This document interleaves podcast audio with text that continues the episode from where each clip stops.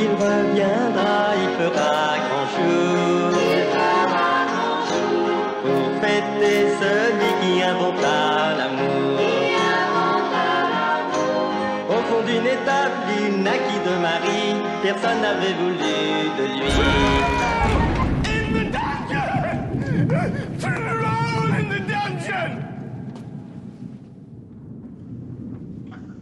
Thought you ought to know.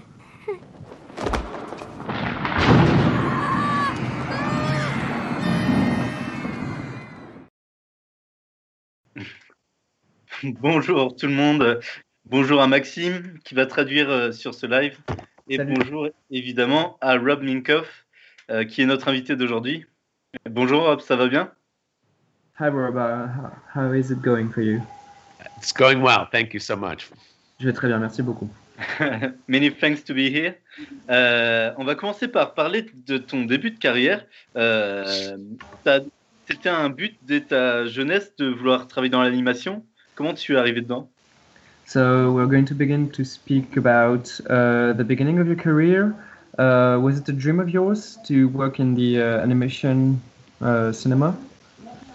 Yes, when I was uh, quite quite young, I uh, became a fan of uh, animation in you know variety of different forms, um, and so I think from you know fairly young age, I you know thought about a career in animation.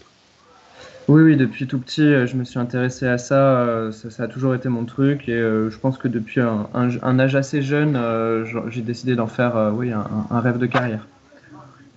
D'accord, d'accord. Comment, euh, comment, quel parcours tu as fait pour, pour arriver dans l'animation?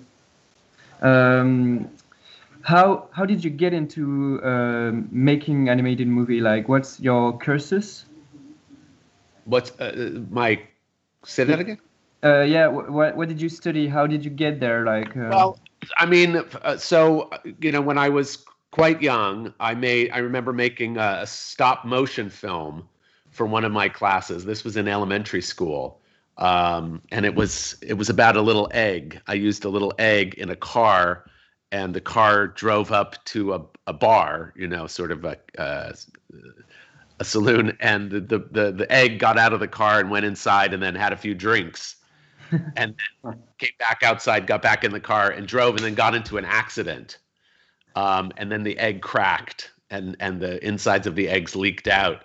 And the and the moral um, of the story, which came up in, in a title card, was, "Don't drive while you drink, or you may get busted." Of course, Alors, busted meant was a double entendre, meaning you know broke it, but also arrested by the police. Alors, du coup, en fait, j'ai commencé euh, dès euh, l'école primaire, puisque j'ai réalisé mon premier film, un court métrage de stop motion, euh, quand j'étais à l'école primaire. Et en fait, c'était, j'avais filmé un, œuf dans une petite voiture, et voilà, ça, montrait le l'œuf qui allait en voiture dans un bar, qui buvait quelques quelques coups, et puis qui reprenait la voiture, qui avait un accident et qui du coup se cassait, et donc le jaune et le blanc s'échappaient de la coquille. Et donc la morale de ce petit film, c'était ne conduisez pas quand vous avez bu, euh, parce que euh, il pourrait vous arriver des ennuis. Et c'était un, un jeu de mots sur le fait que bah, l'œuf se casse ou euh, le fait de se faire arrêter par la police. Voilà, ça c'était mon tout premier film. That Ok, was- d'accord. that was very early but and then i had other um uh, you know early early uh, influences one was i um my father owned an audio visual business and on the weekends i would sometimes go with him and of course there was not much for me to do while he was working and so he set me up with a little super 8 uh, moviola very small kind of editing machine and he had a couple of reels of a- animated films one was uh, Mighty Mouse. Uh, it was a black and white cartoon, and the other one was uh, Beauty and the Beast, and it was just the sequence of the uh, the dragon fight at the very end of the film when the prince goes rushing to try to save Sleeping Beauty and then fights with the dragon. And so I had these two uh, films that I was able to watch, and then of course go backwards and forwards and really study how the animation was done.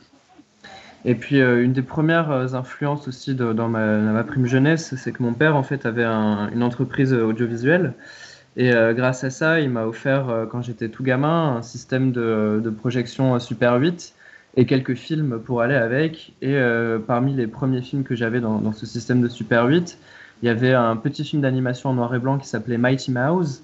Et euh, l'autre, c'était euh, un extrait du film de Disney, La Belle et, Beauty and the Beast, il a dit donc La Belle et la Bête, le combat final avec la bête. Et du coup, je pouvais avancer en arrière et étudier vraiment comment était fait l'animation dans, dans, ce film-là. D'accord, d'accord. Est-ce que, bah, comment tu es rentré chez Disney T'es passé par une école avant ça ou pas du tout?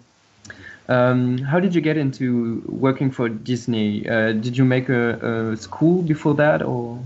Yeah, so, you know, while I was still in high school, I I did a lot of theater. So I was I acted in theater, and I've brother two brothers and a sister, and we all performed. Um, and one of the shows, I met someone who also was a fan of animation, and we became friends. Um, and would get together, you know, after school and watch cartoons together, and we would draw together. And then eventually, uh, we decided to make a film, an animated film. But he was the one that told me about uh, Cal Arts, California Institute of the Arts, which has become a very famous school for animation, which was founded originally by Walt Disney. And uh, the the friend, um, actually, his name is Kirk Wise, and the two of us ended up not only going to Cal Arts but getting hired at Disney, and then Kirk directed the film Beauty and the Beast, mm. while I directed The Lion King. Alors en fait, quand j'étais euh, au lycée, euh, je faisais beaucoup de théâtre. J'avais deux frères et sœurs et on faisait du théâtre ensemble, on faisait des pièces et tout ça. Et c'est comme ça que j'ai rencontré euh, Kirk Wise, qui était également fan de, cinéma, d'animation. Et du coup, on est devenus très proches et très amis. on regardait ensemble des cartoons, on dessinait ensemble et on avait pour projet de réaliser un film ensemble, un film d'animation ensemble. Et c'est lui euh, le premier qui m'a parlé de, de Cal Arts, donc le California Institute of Arts, euh, qui est une grande école euh, d'animation en, Californie, qui avait été fondée à l'origine par Walt Disney. Et voilà, et donc du coup, Kirk Wise, lui, il a, il a continué aussi là-dedans, et c'est celui qui a réalisé le film de Disney, La Belle et la Bête, dans les années 90. Et sur, sur quel long métrage Disney tu as, tu as travaillé en premier? Uh, what was your, your, your first movie for Disney? The, the first job you got for what the movie first, was it? So I started working there in the summer of 1983, mm. uh, and the film that was in production was The Black Cauldron. Oh, ok. Ok, donc j'ai commencé à travailler pour Disney en 1983 à l'été, et le film qui était en cours de production, c'était Taram et le chaudron magique. Est-ce que euh, tu, tu, étais en charge de quelle euh, animation? Parce qu'il me semble que, que vous avez des petites parties chacun à gérer. Uh, what role were you assigned? So, um, pretty much everyone uh, who who started working at the studio started in the same position, which was as an in betweener, which uh, is I don't think it's it's it's no longer really a job because it had to do with um, you know an animator would draw the main poses for the scene and then indicate where an in-betweener would have to add additional drawings literally between two drawings and that hence the name in-betweener so that, that was that was my first job it was an in-betweener Alors, euh, en fait, euh, à l'époque, j'étais ce qu'on appelle un in-betweener. Il n'y a pas vraiment de traduction en français pour ça. Euh, je suis même pas certain que ça existe encore euh, ce, type de, poste euh, dans l'animation actuellement. Mais en gros, ça consistait à faire des dessins additionnels entre deux planches de dessin. C'était voilà, entre deux trucs qui allaient être projetés. Il y avait parfois des petites modifications à faire pour passer d'un dessin à l'autre. Et c'est moi qui étais en charge de ça. Ok, ok, d'accord. Et est-ce que sur Taram et le chaudron magique, il me semble que ça a été une production assez difficile. Euh, est-ce que, enfin, comment fonctionnait la famille Disney Était très soudée à ce moment-là ou pas Est-ce que tu pourrais me décrire un peu le l'esprit Disney à cette période? Um, I believe that the production of The Black Cauldron was quite difficult. Uh, what was the general mood uh, at Disney at the time for the movie? Oh, uh, the mood was very dark. It was not very um, happy place at that time, mostly because, um, you know, the great Disney films had been made so many years earlier and they were kind of on a slow decline. Uh, the, so the quality of the films was becoming, you know, worse and worse or less and less. And uh, and I think it, it was because of that the studio realized they needed to bring in younger talent, um, and so there was an effort made, very concerted effort made to bring in younger talent. But but the studio itself wasn't really ready to allow the younger talent to kind of take over. So that so it was a kind of an in between period, you know. Um, and so I think people, the artists, were very enthusiastic, but sometimes met with um, disappointing decisions from you know management. Oui, l'ambiance était un peu pesante, un peu compliquée à l'époque. Euh, c'était pas un lieu très joyeux pour pour, dans lequel, au sein duquel travaillait Disney, puisque euh, leur grand chef-d'œuvre avait été fait bien, bien des années auparavant. Et ils étaient quand même sur, euh, sur le déclin depuis plusieurs années, avec des productions artistiquement moins réussies et qui rencontraient moins de succès. Et donc, du coup, ils avaient conscience de ce problème et ils essayaient d'embaucher une génération plus jeune d'artistes innovants pour intégrer l'équipe. Mais euh, c'était des décisions qui étaient prises de manière très euh, conservatrice. Et du coup ces jeunes artistes qui se retrouvaient à bosser euh, comme moi pour Disney on leur laissait pas assez d'autonomie ou de place ou d'importance. Et du coup ça pouvait être très frustrant pour eux de vivre les décisions qui étaient prises au-dessus parce que justement ils pouvaient pas exprimer tout, toute la gamme de leurs talents à l'époque. D'accord, d'accord. C'était des vos collègues à l'époque, j'imagine que ça devait être déjà euh, des gens comme euh, Alan, euh, comme Tim Burton par exemple, ce, cette génération de, de, d'animateurs, non? Uh, by that generation of new uh, animators, you mean people like Tim Burton, maybe? Yes, Tim. Tim actually worked on the Black Cauldron, yeah. um, and Tim's designs and ideas were, you know, very, you know, very Tim Burton. But the studio responded very I would say negatively to to them, you know, or feeling that they were too strange or too too odd. So the studio wasn't really ready to embrace or you know to move forward. Um, you know, but you know, Tim obviously managed to uh, survive and then to thrive ultimately by finding opportunities with people that were more interested in uh, you know, promoting the fact that he was a, a, new voice, you know, a new artist with something, something new. Oui, bien sûr. Euh, d'ailleurs, Tim Burton a même travaillé sur, euh, sur Taramel Chaudron Magique. Euh, mais à l'époque, euh, voilà, effectivement, il était déjà très euh, burtonien dans ses idées, ses concepts, et c'était perçu comme quelque chose de beaucoup trop avant-gardiste et trop étrange par la firme. Et donc, du coup, on lui mettait des bâtons dans les roues, et effectivement, il n'était pas très heureux de, comment ça se passait chez Disney pour lui, mais ça l'a pas empêché d'ensuite trouver des gens qui acceptaient plus son côté avant-gardiste et ses nouvelles idées et qui reconnaissaient en lui le, grand artiste qu'il est. Et donc, du coup, il a eu la carrière qu'on connaît. Parlons de ta première réalisation. tu as commencé en ayant la charge de réalisation de, plusieurs courts-métrages de Roger Rabbit. Est-ce que tu as eu des directives particulières ou tu avais une certaine liberté sur l'écriture et la réalisation de, de ces films? So you started as a director with a few shorts uh, in the series of uh, Roger Rabbit. Um, were you free to do whatever you want, or did you have like precise uh, indication on what to do and how to work with that? Um, interesting question. I think you know because the character had been created, you know in the film by Bob Zemeckis, and Richard Williams was the animation supervisor and and cre- really created the design and the and the style that we were trying to follow in the same you know stylistic you know pattern, uh, and then you know obviously trying to find a new or tell a different you know story. Um, so it was somewhere in between, I suppose, because we weren't inventing a character from whole cloth. Uh, we had to follow a certain kind of pattern, although it wasn't really no one had codified it for us. No one had told us what the rules were. We simply, you know, saw what had been done and tried to kind of do something in the same spirit.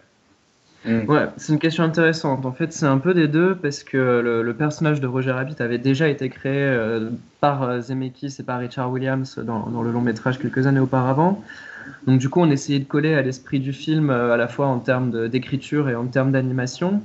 mais personne nous avait donné pour autant un cahier des charges à remplir très précisément. Donc c'était une sorte ouais, d'entre-deux. Voilà, on, on, avait la liberté de faire à peu près ce qu'on voulait, mais on voulait pas non plus trop s'éloigner du matériel d'origine pour pas trahir le personnage de Roger Rabbit. Est-ce que du coup les, les gens qui avaient bossé sur Roger Rabbit vous ont fait parvenir euh, des documents ou vous deviez repartir de zéro? Uh, Did you have to work from uh, from scratch, or did you have like documentation uh, provided by the people who worked on the, the feature film? It, it wasn't really much documentation. I mean, we we we had the film itself, obviously, to look at, and you know, the, there was animation that had been done, and so there were model sheets of the characters that had been done, and so we were able to use those. But but there was very little materials that had been created, uh, so we really had to create everything uh, for the shorts. So starting with the shorts, you know, we organized and sort of um, you know did a lot of that work. Non, on n'avait pas des masses de, documentation euh, à disposition. En fait, on avait le film qu'on pouvait voir évidemment, et puis on avait aussi des, feuilles de modèle du personnage, mais euh, c'est à peu près tout. Pour les, courts métrages, on, a vraiment tout créé nous-mêmes euh, en se basant sur, sur le personnage qui existait déjà. parlons un peu du Roi Lion. comment bah, comment es-tu arrivé sur ce projet, tout simplement? C'est une question que je me pose un peu. C'est euh, comment les réalisateurs sont choisis euh, sur les projets? Est-ce que vous proposez l'idée de départ ou ça se passe autrement? Concerning the, the Lion King, uh, how did you get to direct it? How, how were, were you chosen to direct The Lion King? So, you know, before The Lion King, I directed the Roger Rabbit shorts, and I was sort of in line being considered to direct other films. So I had been in a conversation about working on uh, The Rescuers Down Under, uh, and also in uh, Beauty and the Beast as well. So when Lion King was in um, kind of the early stages, uh, it was called King of the Jungle, and um, there was already a team working developing the project, but the, but uh, this, the the story wasn't really working very well. Um, and so they decided to make a, a shift in the artistic leadership of the film and that's when i got brought in. Um, and from that point we sort of took what had been done and we made some fairly bold changes to to the work that began as a very i would say very realistic kind of story which was really uh, patterned or after the film Bambi. You know, it was really originally kind of a Bambi, so very naturalistic story about lions in Africa. But when I got involved in the project, I I felt very strongly that what we needed to do was something that had a bit more um, f- fantasy, or you know, there was some sort of Disney magic and and and some of the spiritual elements of the storytelling um, which were not, which did not exist in the earlier versions of the story. So when I got involved, the scene of the Mufasa's ghost coming back to Simba was one of the first things that we did to sort of try to take the film that was very realistic, very naturalistic, and then try to bring into it this sort of more mythical uh, quality. Alors du coup, j'avais un peu fait mes preuves entre guillemets avec les courts-métrages euh, Roger Rabbit. Donc mon nom circulait euh, au sein de Disney pour euh, diriger un long-métrage ou co-diriger un long-métrage. il était par exemple question à un moment que je fasse Bernard et Bianca au pays des kangourous ou que je fasse La Belle et la Bête. et finalement, donc, mon nom est arrivé sur le, projet du Roi Lion, qui à l'époque s'appelait King of the Jungle, le roi de la jungle. Il s'appelait pas encore le Roi Lion et euh, qui était euh, dans un stade de pré-production euh, d'écriture. Et le, film tel qu'il se prévoyait à l'époque était beaucoup plus naturaliste, beaucoup plus réaliste dans son approche. Il était basé sur, sur le modèle Bambi, en fait, hein, donc avec cette animation rotoscopée et, et ces animaux très crédibles. Et, quand, je suis arrivé sur le projet, en fait, moi, il me semblait que ça manquait du côté un peu magique, un peu merveilleux euh, de ce qui a fait certains grands Disney. Et j'ai voulu euh, insuffler euh, ça à cette histoire très réaliste pour en faire quelque chose de, plus proche du film qu'on connaît actuellement, plus spirituel.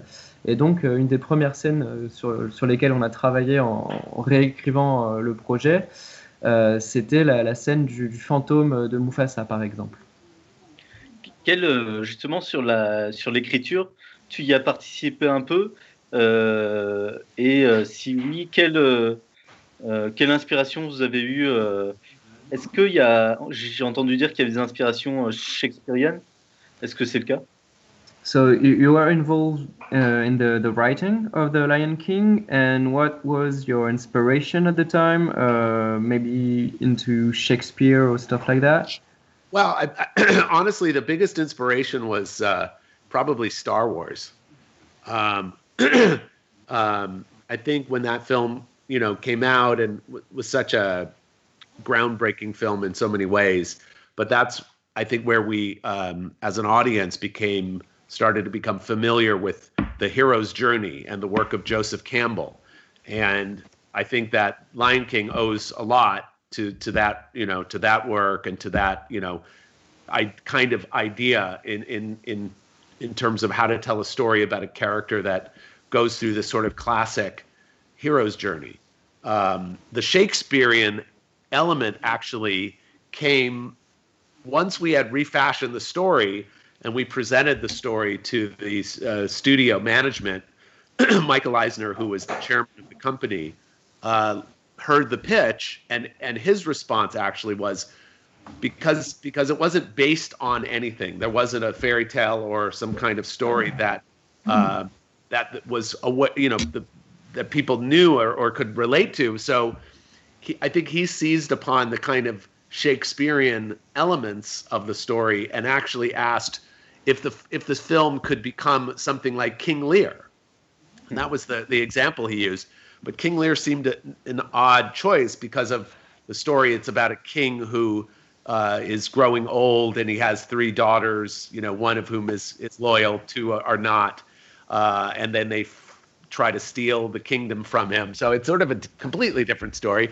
But someone actually in the room during the pitch, this was the producer of The Little Mermaid, uh, she said, no, no, it's Hamlet.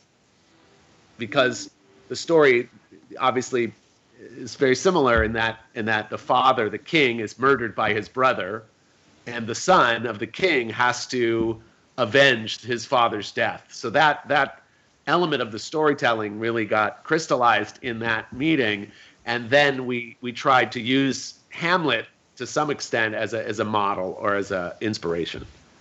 Alors, dans, les phases d'écriture du film, euh, la, première forte influence, c'était pas tant Shakespeare que Star Wars en fait. Euh, parce qu'on s'était beaucoup intéressé à toutes les théories de, la trajectoire du personnage principal dans Star Wars et aux travaux de Joseph Campbell. Donc c'est vraiment ça qu'on avait en tête et qu'on voulait recréer dans un film d'animation avec des lions et euh, la, savane. Et euh, c'est lors d'une séance où on pitchait euh, le projet aux exécutifs de Disney euh, que l'un d'entre eux nous a suggéré que comme c'était une histoire originale et qui n'était pas adaptée d'un conte ou, de quelque chose de déjà existant, ça manquait en fait cet aspect-là pour accrocher le public. Et il a suggéré Shakespeare et en particulier le roi Lear. Ce qui paraît aujourd'hui assez étonnant, parce que le roi Lear, c'est pas du tout la même histoire que le roi Lion. Le roi Lear, c'est un, roi qui prépare la, succession de son royaume entre ses trois filles, euh, qui vont se faire la guerre pour euh, essayer de récupérer l'intégralité du, du, royaume. C'est pas du tout l'histoire du roi lion.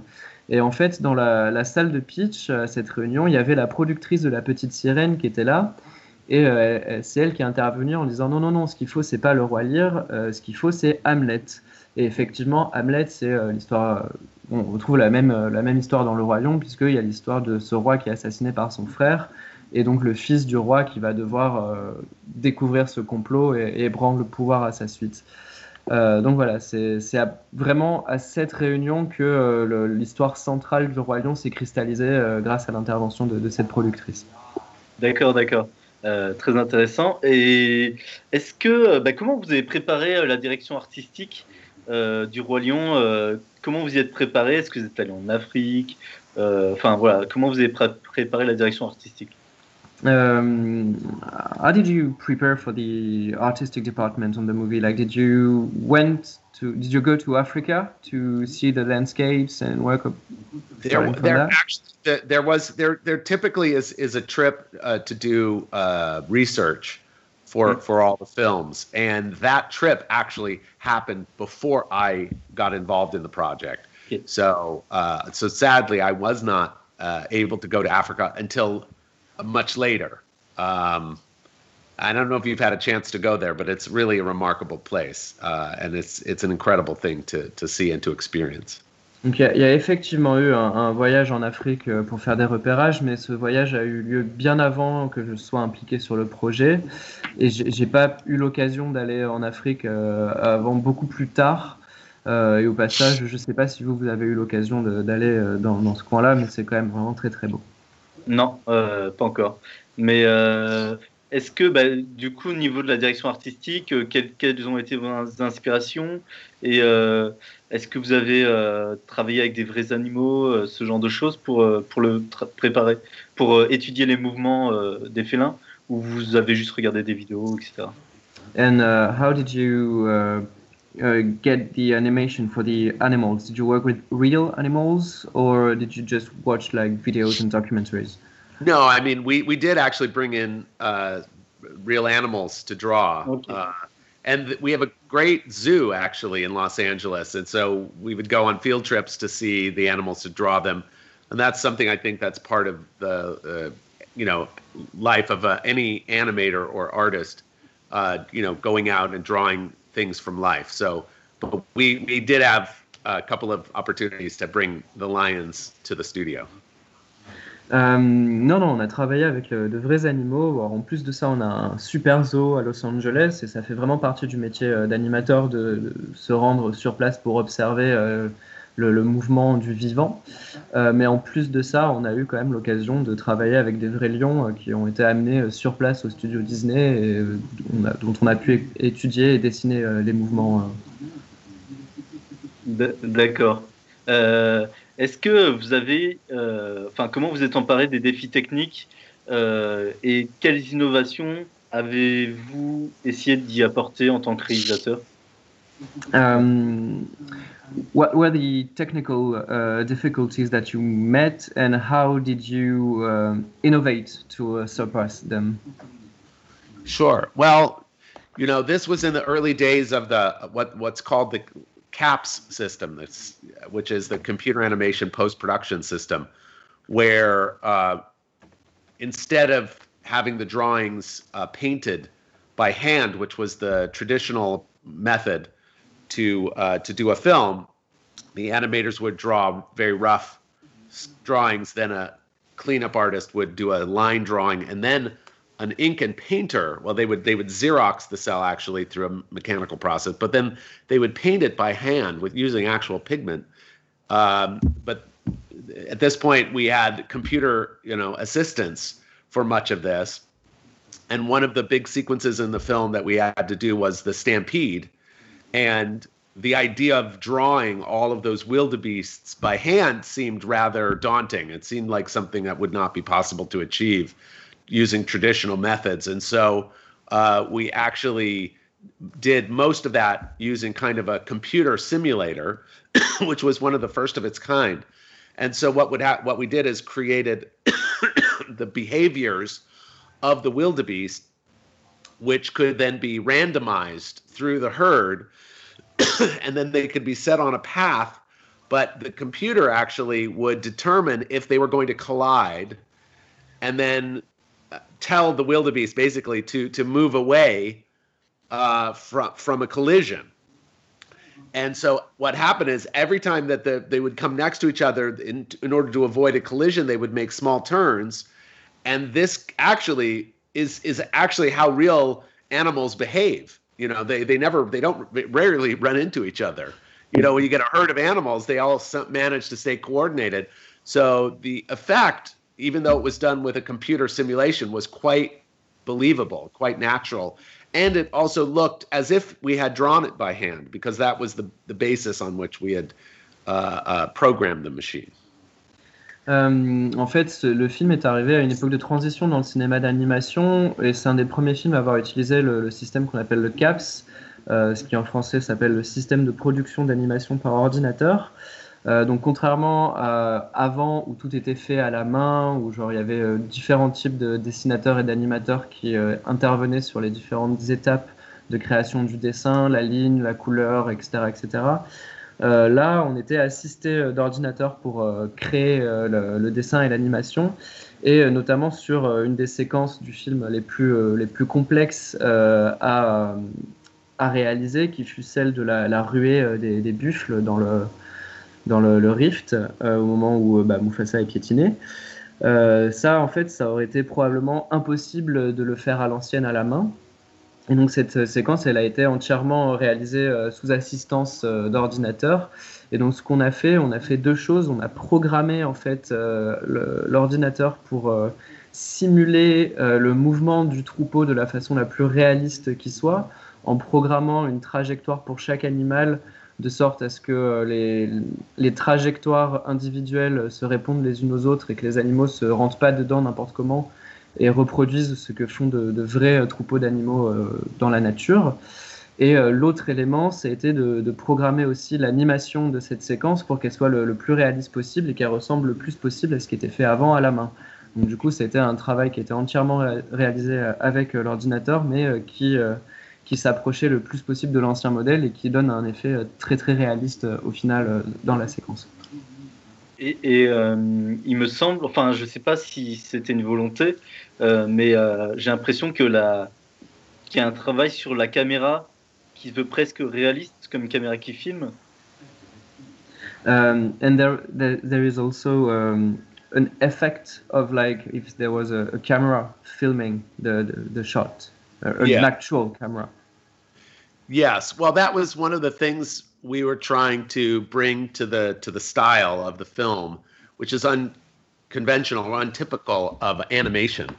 Um, and I, I remember having conversations with people that you know sometimes objected to that kind of uh, that kind of trickery because you know it sort of wasn't a purist sort of approach because we were in fact you know um, acting as if there was a camera with a lens you know so for instance in the in the circle of life there's a shot where you see a branch with ants and then the zebras are behind it and we rack focus you know we pull focus from one to the other which is again very typical in a live action film because of the nature of cameras and lenses. But in animation obviously it's not necessary. You can have everything in focus at the same time. Uh, but, but it was a way to to sort of bring the remind the audience that what we were doing was a, a, kind of a story that took place in the natural world and it's what they were familiar with um, and, and, so in, in a way it was surprising at how, how many how many people noticed and recognized that um, that as being unique Oui, bien sûr, ça fait partie des effets qu'on avait essayé de, de, mettre en place dans, dans le film, euh, qui sortent un peu du côté euh, traditionnel de l'animation, puisque ça se fait pas trop d'habitude ce genre d'effet. Euh, certains puristes nous l'ont même reproché en fait. Donc euh, vous parliez des, mouvements, de, mouvements de caméra euh, qui n'en sont pas vraiment dans, cette séquence-là, mais il y a aussi dans l'ouverture du film la scène de, du cercle de la vie. Euh, il y a des effets de mise au point entre le premier plan avec une branche et l'arrière-plan avec les, animaux, les zèbres derrière, euh, comme si on avait une vraie caméra avec une vraie lentille sur laquelle on pouvait jouer sur le focus alors que c'est pas du tout le cas dans un film d'animation, puisqu'on peut avoir euh, en permanence tous les plans de l'image nets. Mais nous, on voulait, on voulait jouer sur ces effets-là pour rappeler aux spectateurs que c'était censé se, se, dérouler dans la vraie nature et donc avoir cet effet de familiarité de la nature que les gens connaissent à travers le cinéma traditionnel. Donc voilà, ça fait partie des, effets un peu avant-gardistes qu'on a essayé de mettre en place dans, dans ce film d'animation. There's, there's also one other, there's another shot in the Stampede when uh, Simba sees the the you know the wildebeest cascading down the the mountain, and we do this shot where we we rush towards Simba, right? But the but the background actually goes away from the camera, so he comes closer and the background goes away, which is a very famous shot that's been done in live action. Um, you know, probably the first time it was done was I, I'm not even sure who, but Alfred Hitchcock made that shot famous, and then Steven Spielberg did that shot in the film Jaws, which of course I remember seeing when I was a teenager, uh, maybe maybe younger. Um, and and that moment where Roy Scheider's on the beach, and and he sees the shark, and he comes towards the camera, but the background goes away, and it's it's such an powerful moment, and so the idea of recreating that kind of a shot in animation is also very unusual because it's it's a function of the way a camera works because the way you achieve that shot is you actually have to dolly towards the actor but you have to zoom. You're you're basically doing a, a zoom on the lens. Yeah. and so the the world goes away. Even though the actor gets bigger the world moves away from the actor so it has a great impact Et il y a un autre exemple de, ce genre de, trucage dans, le film, puisque euh, dans la scène de, la ruée des, gnous, j'ai dit buffle tout à l'heure, mais c'est des gnous. Euh, il y a un, un, travelling compensé en fait sur Simba, puisqu'il y, y, a ce plan assez saisissant où euh, la caméra s'approche de lui, mais le décor semble reculer. Et en fait, c'est un, effet qui avait été utilisé pour la première fois par Alfred Hitchcock dans Vertigo. Euh, avec les, escaliers euh, qui, s'éloignent et qui se rapprochent pour montrer le, vertige de, de, James Stewart, et qui avait été aussi euh, refait dans Les Dents de la Mer de, Spielberg, avec Roy Scheider sur la plage, dans un, plan beaucoup plus littéral par rapport à celui qu'on a fait dans Le Roi Lion, où on, on s'approche de lui et la plage semble s'éloigner. Et en fait, ce, ce trucage-là, il est obtenu en faisant un travelling avec la caméra vers l'objet qu'on filme, tout en dézoomant sur l'objectif et euh, donc ça, voilà, ça utilise les spécificités euh, techniques et optiques euh, de l'appareil qu'est une caméra. et on, s'est amusé à recréer ça de manière digitale, numérique, dans le, film Le Roi Lion. Quand, on est réalisateur sur un film Disney, qui, est une grosse machine, quelle part de liberté on a? Est-ce que vous avez pu choisir les acteurs qui font les voix? Et est-ce que vous avez pu choisir votre le compositeur? When you're directing a, a, blockbuster such as The Lion King, what is your your actual part of freedom when it comes to the choices you make? Like, how, how did you get to to choose the voices or the composer for the music? W were you free to choose whoever you wanted or, or not? Yeah. yeah. Um, so for the music, uh, there there's a, a, a person uh, by the name of Chris Montan, who was the music supervisor at Disney. Um, and he suggested that we use Hans Zimmer. Um, he didn't, you know, we weren't required to, to work with Hans, but uh, he suggested him because he had done a film called The Power of One, which was set in South Africa. And, you know, when we listened to the score of that film, you know, obviously we're very moved by it and and uh, recognized that he had a, a, real deep understanding of of the music and the culture, and that was something very important to us, um, especially because the song score, which was written by Elton John, who's you know very much a Western composer, you know, not not really composing songs that you would necessarily find typical of, of Africa uh, but we wanted to bring a certain amount of, of the authentic kind of uh, uh, musical setting to the songs. And so Hans, you know, really was a perfect kind of choice for us. So when we met with Hans, and uh, he really had very strong uh, um, connection to the material, um, you know, we decided to go forward with him. So, you know, making those decisions, obviously, it, it, it, was really left up to us to, to, you know, to, to make those decisions. Uh, but, you know, it's a collaborative medium. So it's not, we're not doing thing, anything in a vacuum. Uh, it's quite a large, you know, system. It's a large, you know, machine in a way. So everyone somehow is participating in the choices, but in those kinds of artistic choices, they never, the studio never made those choices without you know what I mean? They, they they might suggest someone or they might have an idea or they might they might veto an idea. You know, we say we want to do this and they may say no, you know, we don't want to go there. So, you know, but it was uh, but it's a collaboration. So it's it's a little hard to figure out where, you know, how it works, but really everyone works together as a team. Oui, donc concernant la, musique euh, du film, euh, c'est euh, un, superviseur du département musique de Disney qui s'appelle Chris Montana qui nous a suggéré Hans Zimmer. Et la raison pour laquelle il nous a suggéré Hans Zimmer, c'est qu'il venait de faire un film qui se passait en Afrique et dont, dont il avait fait la bande son et il avait réussi à saisir quelque chose de, l'essence un peu culturelle euh, africaine pour sa musique et on voulait retrouver ça. Euh, D'autant plus que euh, les, morceaux chantés du film étaient réalisés par Elton John et que c'était déjà très européen, très occidental dans son approche. Donc il fallait qu'on arrive à contrebalancer un peu ce, ce côté-là avec quelque chose de plus authentique, entre guillemets. Et donc du coup après on a rencontré Hans Zimmer et ça s'est très bien passé. Donc on a effectivement choisi de travailler avec lui. Euh, mais par contre, euh, on peut pas dire qu'on nous a imposé en fait le choix. C'est toujours quelque chose de, collaboratif en fait. Euh, Il y a des suggestions qui sont faites, euh, qui viennent d'un côté comme de l'autre, et les décisions sont prises euh, collégialement parce qu'on travaille tous ensemble euh, au sein de la firme sur, le projet. Euh, les seules situations où on peut entre guillemets nous imposer quelque chose, c'est plutôt quand, euh, quand la hiérarchie va poser un veto à une de nos décisions en disant non, on veut pas faire ça. Mais par contre, ça va pas être euh, on veut que vous preniez un tel, ça va plutôt juste être euh, aiguillé euh, dans une direction dans une autre. Et euh, quelle direction artistique vous avez prise et que la firme euh, ne voulait pas finalement et que vous avez réussi à imposer? Um, did, did you meet any veto from the, the Disney firm on the project? Like, did you take decision that you were say no, we don't want to do that, or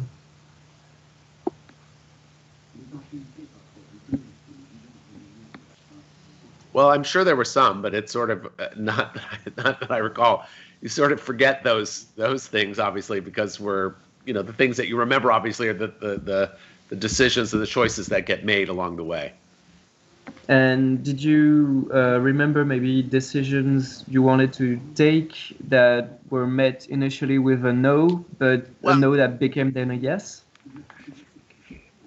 So uh, there was i mean one of the songs that that elton john and tim rice had written um you know we we weren't very enthusiastic about the song quite honestly and and uh, it was a song for timon and pumbaa to sing um which uh, eventually became the song hakuna matata. But the first version of the song wasn't you know wasn't as good wasn't really you know didn't really work as well.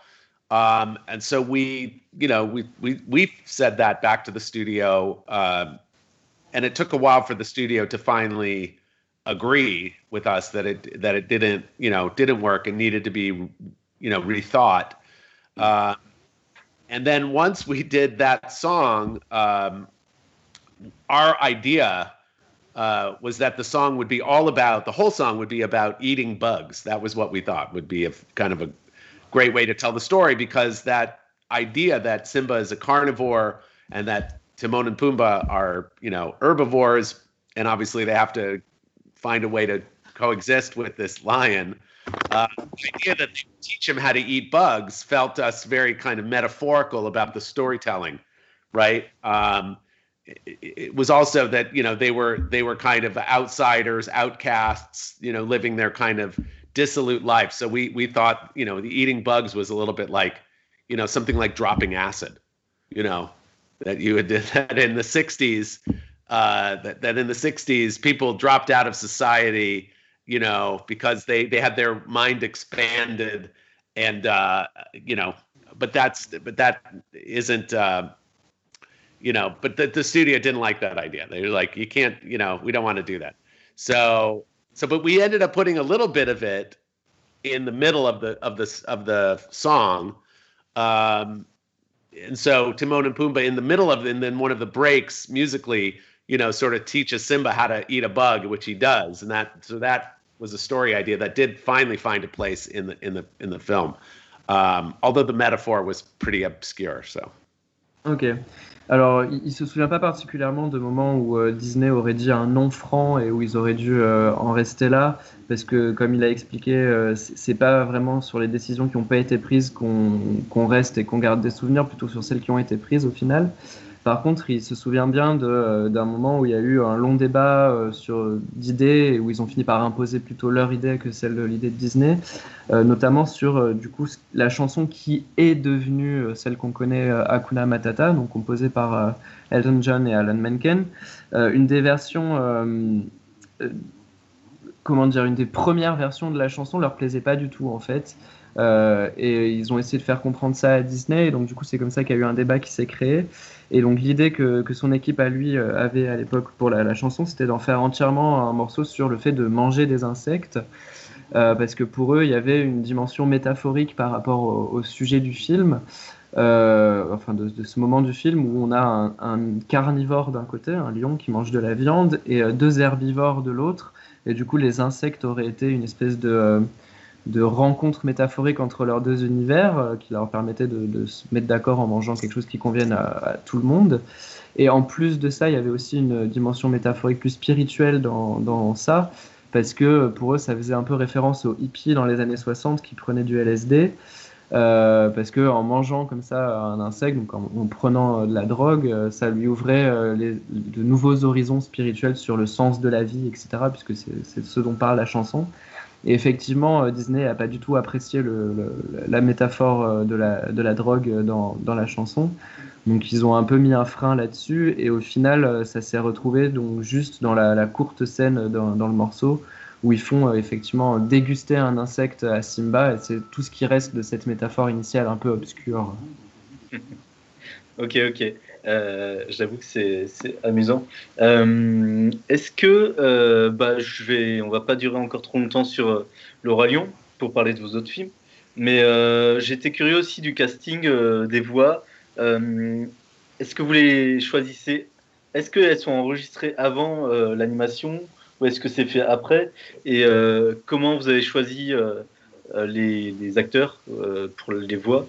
Est-ce que vous avez eu tout ce que vous espériez avoir pour ce casting Uh, before moving on to the rest of your filmography, one last question uh, concerning the Lion King uh, is particularly interesting in knowing how you choose the voice casting. Uh, did the voices are recorded before the animation or the animation comes first? And sure. did you get to work with all the voices you wanted?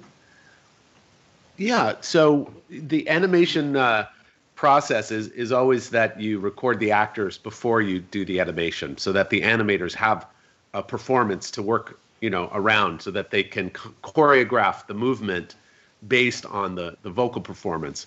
Um, and you know, we had a fantastic cast of actors on the film.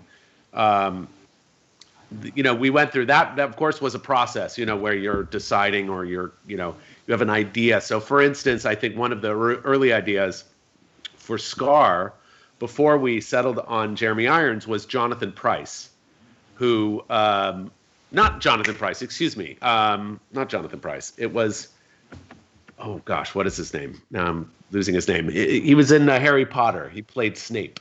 Richard, uh, um, he, he, played whom? Snape, Snape. Uh, Rogue, Sirius Rogue, celui qui est mort. Alan Rickman. Ah. Alan Rickman. Thank you, thank you. So it wasn't Jonathan Price, it was Alan Rickman.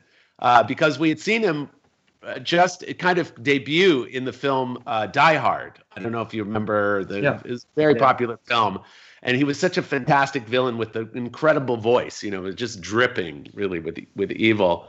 Uh, we often just we often th- uh, you know joked with Hans Zimmer that he sounded just like Alan Rickman because Hans has a kind of talks like you know he has very you know sort of you know you know sounds like the perfect British villain. Anyway, uh, but Alan Rickman, I think we may have even made an offer to him, but he, he turned it down. So uh, but I'm very pleased we ended up with um, Jeremy Irons, who was fantastic, you know, really incredible to work with.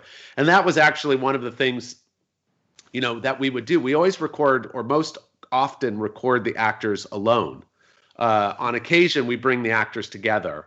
So, for instance, Timon and Pumbaa, the actors um, Nathan Lane and Ernie Sabello played Timon and Pumbaa were often or most frequently, uh, maybe every time, worked in the same room, you know, uh, in the scenes. Uh, but Jeremy Irons always worked alone. Um, and and one of the things that I would do uh, was actually to go and and actually read with the actors. So for me, I would get to go into the booth and you know do the lines with the actor, which was a great way um, and a very subtle way of directing because when you're giving the actor kind of something to play off of, you know, it changes their approach to how they say the line. So that was a way for me to to get a variety of different kind of uh, performances from the actors without actually having to say, which can be very difficult when you're directing a voice actor, uh, to explain what you're trying to achieve without confusing the actor or giving them something, an instruction that they can't use in their process. It's very common you end up with very frustrated voice actors in a session with an animation director who thinks very much about the visual, who thinks very much about what the character is going to do. Um, but the actor can't, you know, can't think that mostly. The actor really has to find something more internal uh, to work with. Alors, euh, du coup, dans, le cadre d'un film d'animation, les voix sont toujours enregistrées avant que l'animation soit réalisée, parce que du coup, ça donne aux animateurs une performance sur laquelle se baser euh, pour pouvoir euh, créer leurs personnages et leurs expressions. Et dans le cadre de ce film, donc, on a eu un casting assez exceptionnel. Hein. je pense notamment à, à Jeremy Irons pour, pour Scar. Alors, il faut savoir que c'était pas notre choix initial. Nous, au début, on voulait Alan Rickman parce qu'il venait de, jouer dans euh, Die Hard. Euh, et que c'était très populaire à l'époque et qu'on s'était dit, il, avec sa voix grave, comme ça, il aurait incarné l'espèce de, méchant euh, britannique parfait pour, pour ce rôle shakespearien. Et en plus de ça, on faisait beaucoup de blagues avec Hans Zimmer en disant qu'il avait la même voix que, que Alan Rickman, parce qu'ils ont tous les deux une voix très grave comme ça, qui porte bien. Euh, on lui a même fait donc du coup une proposition, je pense, à, Rickman, mais il a, il a décliné. Donc du coup, on, a travaillé avec Jeremy Irons et c'était tout aussi génial. Euh, dans, dans la manière dont j'ai dû euh, diriger ces, ces, acteurs vocaux, c'est quand même assez différent quand on dirige des voix plutôt quand on dirige des comédiens physiquement. Irons travaillait toujours tout seul dans la cabine d'enregistrement. Euh, à l'inverse, Nathan Lane et Ernie Sabella, qui font Timon et Pumbaa, eux, ils étaient tout, le temps euh, ensemble dans la cabine, puisque leurs personnages sont indissociables. Et euh, ce que je faisais souvent, c'est que moi, j'entrais dans la cabine avec les comédiens pour leur donner la réplique. C'était une manière de diriger beaucoup plus douce, en fait, et beaucoup plus intuitive avec des, acteurs qui font juste une voix parce que ça peut, ça peut être compliqué, ça peut les, amener de la confusion, de leur donner des ordres, fais ci, fais ça, euh, soit plus comme ci, soit plus comme ça. Alors qu'en fait, en juste donnant la réplique, euh, ils s'adaptent et ils permettent d'offrir un plus grand nombre de, prises et beaucoup plus de variété dans les émotions et dans le, les propositions euh, de jeu. Et moi, j'ai préféré travailler comme ça, en fait. D'accord, d'accord. Euh, Est-ce que vous avez un objet du Roi Lion à nous montrer euh, dans le coin ou pas du tout? Uh, uh, Do you have uh, at hand like a, a, an artifact from the movie, maybe? An object that you kept from the the movie to show to the camera? Question. I guess. Hold on. profite de la petite pause pour dire que demain, euh, je reçois Karen Allen en live et c'est une actrice qu'on connaît notamment de Indiana Jones. Here we go. Oh, ok. Oh, lovely. It was, um, ça, ça, a été fait pendant la, la préparation ou uh, après coup? Was it made in pre-production or production of the movie, or is it? A... This was a, this was just uh, made. I, I, you know, it was a a thing, you know. It was it was it made later, but it's the okay. only thing I have. Non, c'est postérieur au film. Okay. Mais c'est le seul truc que j'ai à vous montrer sous la main. d'accord, d'accord. Les réalisateurs, ils gardent pas mal de choses de leur. En animation et dans du um, a whole set of the of the maquettes that we were design were used in the production, but it's not here. Oui, j'ai encore plein de maquettes qui ont été utilisées sur, sur le, le, tournage, mais elles ne sont, pas, elles sont pas dans cette pièce. Au passage, le choix de James Earl Jones euh, est innocent ou pas? Parce qu'il me semble qu'il fait la voix de Dark Vador, et vous me disiez que Star Wars c'était une, une, une, inspiration. Um, was choosing James Earl Jones as Mufasa an innocent choice, or was it very intentional? Because I think he was the voice of Darth Vader. Yes. Well, I mean, I I think um, I think there was a you know a, a, subtle connection. Obviously, at the time, we weren't really thinking. Clearly, he wasn't playing Darth Vader. He was playing the almost the opposite kind of character. But um, th- there's something that's so powerful, obviously, about his voice um, that you know he just seemed like a perfect choice for it. Oui, bien, bien sûr, il y avait un lien à l'époque, hein, puisque euh, même s'il joue l'exact opposé de, de, Dark Vador dans, dans Le Roi Lion, euh, il, y a, voilà, il y a un petit clin d'œil euh, parce qu'il a une voix qui est quand même très, euh, très particulière et du coup ça collait bien avec l'idée qu'on avait de ce personnage-là aussi. Euh, vous, vous, savez qui, euh, qui fait la voix en français de, de Mufasa? Do, do you know who's the French voice of Mufasa? I don't. C'est Jean Reno. Uh, Jean, Reno. Ah, wow. Okay. okay. I wish I'd known that before. I I I, I met Jean Reno uh, Oh. in uh, in uh, Beijing. We were both on the jury of the Beijing Film Festival. Ouais, euh, c'est dommage, j'aurais aimé le savoir plus tôt parce que j'ai déjà rencontré Jean Reno euh, à Pékin euh, lors du, du festival du film euh, de, de Beijing. Et il a fait la voix dans le remake. Et d'ailleurs, ce remake, bah, qu'est-ce que vous en avez pensé euh, pour conclure sur le Royaume And uh, Jean Reno also did the voice in the, the remake of The Lion King. And uh, to, to conclude the, the part uh, concerning The Lion King, what did you think of that remake? Um. Wow. So, what did I think of it? I-. You know, I don't know. I, I, I, I think, for me, I think they could have, in a way, gone further away from the the original film, to do something maybe more uh, more unique. Um, I think one of the things that I, that surprised me a little bit was the use of the score, the the music score that, that Hans Zimmer wrote. I actually think, in retrospect, because you know, um, it wasn't until I saw the film that it it it felt to me that they could have done something entirely different with the musical score to really create a kind of a new experience. Um, I mean, I thought that technically it was incredibly incredible. I mean, it was an am- amazing achievement um, to see those kinds of things brought to life so believably and realistically. Um, and I think that you know, had they sort of gone further away from from the original film, I think uh, maybe it would have, for me, it would have might have been more satisfying. Oui, je pense qu'ils auraient pu s'éloigner peut-être un petit peu plus du, matériel d'origine pour euh, créer un film un peu plus singulier, un peu plus unique. Euh, moi, ce qui m'a notamment perturbé euh, quand je l'ai finalement vu, c'est la manière dont ils ont réutilisé le, score de Hans Zimmer dans la bande-son du film. Je pense qu'ils auraient eu la, la place de, refaire complètement un nouveau score pour le film, pour en faire deux objets différents, deux expériences différentes. Mais au-delà de ça, d'un point de vue technique, c'est évidemment un film absolument incroyable, la manière dont ils ont réussi à donner vie à ces créatures de manière totalement réaliste. Euh, mais voilà, effectivement, je pense qu'ils auraient pu peut-être s'éloigner un petit peu plus euh, du modèle. Euh, parlons un peu de Stuart Little 1 et 2 que vous avez réalisé. Euh, c'est un autre film culte euh, pour les gens un peu de ma génération. Euh, comment vous êtes arrivé sur le projet euh, qui est hors Disney, il me semble?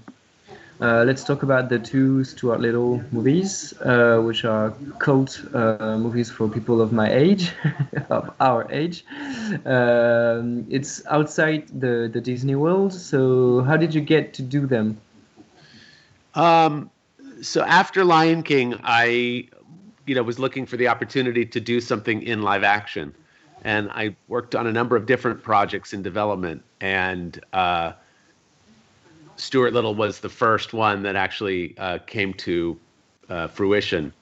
Um, so it, you know, it was a it was a very challenging project in many ways, mostly because uh, I hadn't directed a feature film before. I had done some short uh, live action things, but it was quite different. And when you make animated films, the thing that is chiefly different about that is that you only create what you need in an, in an animated film. So you decide in advance what will be a close up and what will be a long shot and what will be a moving camera shot. You you you create all of that before you actually make the film. Uh, and in live action, you shoot many different angles, you know, shoot many different approaches, and then you can cut it later in the editing room. But but as an animator, I, I was actually shooting very small bits to cut together in only one way. And after a week or so, uh, the studio came to the set and they said, "You're not shooting this properly." And I said, "I'm not. What do you mean?" And they said, "No, you need to shoot coverage." I'm like, "What's coverage?" So uh, so it was quite a challenge. And you know, when we first cut the film together, and everyone comes to see it, you know, it's a very important moment in in the life of any film is the director's cut. Uh, and the only problem with this director's cut was there was zero animation. So Stuart Little, who is obviously such an important part of the storytelling, was not even in one frame of film. And so we we cut the movie together, and then whenever you would see Stuart, there would be nothing. It would just be uh, uh, the background, and you would hear his voice, but there would be nothing. And of course, the impression of the film was quite dour. You know, it was it was you know it seemed like there was no energy and no life in the film so everyone was quite concerned that maybe the film wouldn't wouldn't actually work and of course it wasn't until we put all the animation in and the performance was finished and everything was rendered that it really kind of came together Alors j'avais déjà, euh, j'avais déjà travaillé sur plusieurs euh, courts-métrages en prise de vue réelle, euh, parce qu'en fait j'avais eu l'opportunité après Le Roi Lion de travailler sur plusieurs projets en prise de vue réelle. Mais euh, c'est c'est mon premier long métrage euh, de, de ce style. c'est le premier en tout cas qui a vu le jour de ces projets. Et c'était très particulier dans la manière dont on, réalise en fait par rapport à comment on réalise un film d'animation. Puisque quand on fait un film d'animation, tout ce dont on a besoin, tout ce qu'on veut montrer, on le planifie et on le crée pour l'écran en fait. Euh, on ne crée pas de surplus en fait. Il y a une économie qui est très différente. C'est tellement planifié, on sait à l'avance qu'est-ce qui va être euh, un, effet de, gros plan ou un effet de mouvement, etc., etc. Pour un film en prise de vue réelle, on a besoin de d'avoir plus d'options, de, de, variétés pour piocher dans le montage. Donc on va tourner chaque scène suivant différents angles, différents types de choses pour pouvoir euh, se donner du mou entre guillemets. Euh, sauf que euh, moi, j'avais pas l'habitude de ça. Donc, euh, la, première semaine de tournage, j'étais dans l'économie habituelle que j'avais pour les, films d'animation. Et je tournais un seul type de plan par, par séquence. Et tout de suite, la, production m'a tapé sur les doigts en me disant Mais qu'est-ce que tu fais? Tu, tu fais pas les choses correctement. Il faut que tu te donnes beaucoup plus d'options, que, tu, que tu tournes plus. quoi. Vas-y, tourne. Donc évidemment, j'ai dû m'adapter et euh, échanger un peu mon de fusil d'épaule. Et puis en plus de cela, c'est quand même un, film assez particulier où il y a toute une partie euh, de, du film, hein, le personnage principal de Stuart Little, qui est lui euh, en CGI animé. Et du coup, quand on s'est retrouvé à la projection du directeur du director's cut avec toute l'équipe, le premier montage du film, la particularité de cette projection, c'est qu'il n'y avait aucun plan du film dans lequel figurait euh, Stuart Little, puisqu'il n'avait pas encore été euh, créé euh, et intégré. Donc du coup, ça a été une projection très étrange pour tout le monde, parce que ça manquait de vie en fait. Les, toutes les scènes où il n'y a que lui normalement à l'écran, bah, il n'y avait rien. Donc c'était très difficile de juger là-dessus. on a eu pas mal de réserves de la part de, la production et des réactions en disant c'est un peu sinistre, c'est un peu bizarre, mais parce qu'il pouvait pas se projeter dans un film privé de son personnage principal. Alors bien sûr, à partir du moment où on a fait toute l'animation et où on a fait toutes les incrustations, euh, le film a pris vie et euh, tout le monde a été rassuré et c'est devenu ce qu'on connaît. Mais euh, c'est vrai que voilà, c'était un, process très particulier l'élaboration de ce film. D'accord, d'accord. Mais justement, comment vous avez construit le personnage de Stuart Comment vous avez créé sa direction artistique et, et euh, imaginez le, la, le, caractère du personnage? Quelles inspirations vous avez pu avoir pour ça? Um, Where did you get your inspiration from to create the character of Stuart Little? well, first of all, it was there's a, a, a very beloved children's book written by E.B. White. Um, but we were, you know, trying to find a, a, balance between sort of what would look believable in this live action world. Uh, the character of Stuart Little in the book is is quite different in terms of his image. Um, so I think we were we were trying to go with something that looked somewhat as a blend or balance between a kind of a real mouse, you know, and and a kind of a human mouse. So uh, the other inspiration I think was we were we were thinking about, you know, um, kind of old-fashioned or silent comedians like Charlie Chaplin. And in fact, we brought we brought in uh, a very uh, well-regarded uh, actor named Bill Irwin, who is you know quite famous as someone who does this sort of you know pantomime acting, this sort of silent you know uh, performance to, to to be an inspiration for the character. Alors, bien sûr, à la base, il s'agit d'un roman pour enfants très populaire euh, de euh, E.B. White. Euh, mais la problématique qu'on avait de, départ, c'était de, donner une version crédible de cette souris de roman pour enfants dans un film en live action. Et donc, du coup, notre problématique, c'était d'avoir une espèce de, synthèse entre une, souris réaliste et une souris un peu plus euh, anthropomorphe. Et euh, au-delà euh, de, de ça, puisque physiquement, l'apparence de Stuart Little est assez différente dans le film de celle qui est dans, le roman, dans les différentes versions graphiques du roman. Et l'autre influence, ça a été de s'inspirer de la pantomime et de certains acteurs du cinéma muet, euh, notamment Charlie Chaplin ou, euh, un acteur euh, qui est très, très célèbre pour ses pantomimes qui s'appelle Bill Irwin. aussi. Voilà, on s'est beaucoup basé sur, sur ce travail-là pour donner vie à, cette, à cette souris anthropomorphe. D'accord. Et au niveau du choix des parents, enfin des acteurs pour les parents, ça a été des choix directs Vous avez fait des castings? Il me semble que Hugh Glory n'était pas encore très connu à cette époque. Uh, and concerning the, the casting for the the parents uh, played by Gina Davis and Hugh Laurie, uh, was it like obvious choices, or did you went through a process of casting? And Hugh Laurie wasn't very famous at the time, so how did you get to No. choose him? Yeah. So Gina was a more more um, obvious. She was, you know, she's very famous and quite well known, and um, so the studio was excited about the idea of working, you know, with her in the film. Um, we went through a long casting process for Mr. Little, for you know the part Hugh Laurie ended up playing, um, and and had many more sort of typical American actors on the list. Uh, but I was a fan of Hugh Laurie's from the show The Black Adder, uh, which Rowan Atkinson was also on, uh, which is kind of how he got involved in The Lion King as Zazu, because he was so popular, not just you know among animation people. I loved, really loved that show. So, uh, so we were all familiar with Hugh Laurie, but the studio was much less, and so they were hesitant about hiring him. And I remember one of the uh, the first meeting I had was was with him uh, on a, on the phone because we had to decide we had to find out if he was able to do an American accent because he obviously he's British, and so I called him uh, and asked him if he if he was able to do an American accent. He said he he was. Uh, and then I and then I said, well, I'd like to hear it. He said, when? And I said, right now. Um, and he was like, well, I, I'm completely unprepared. And I said, it doesn't really matter. as long as you tell me you can do it, I'm going to tell them you can do it. So that's what happened. So I, I reported back to the studio that I said he's fantastic. He he could do an American accent very well. and then he worked very hard on set to do a really good job. and it was incredible because obviously he became more famous doing a television show called House, where he plays an American doctor, uh, and did a very and had did an incredibly convincing job.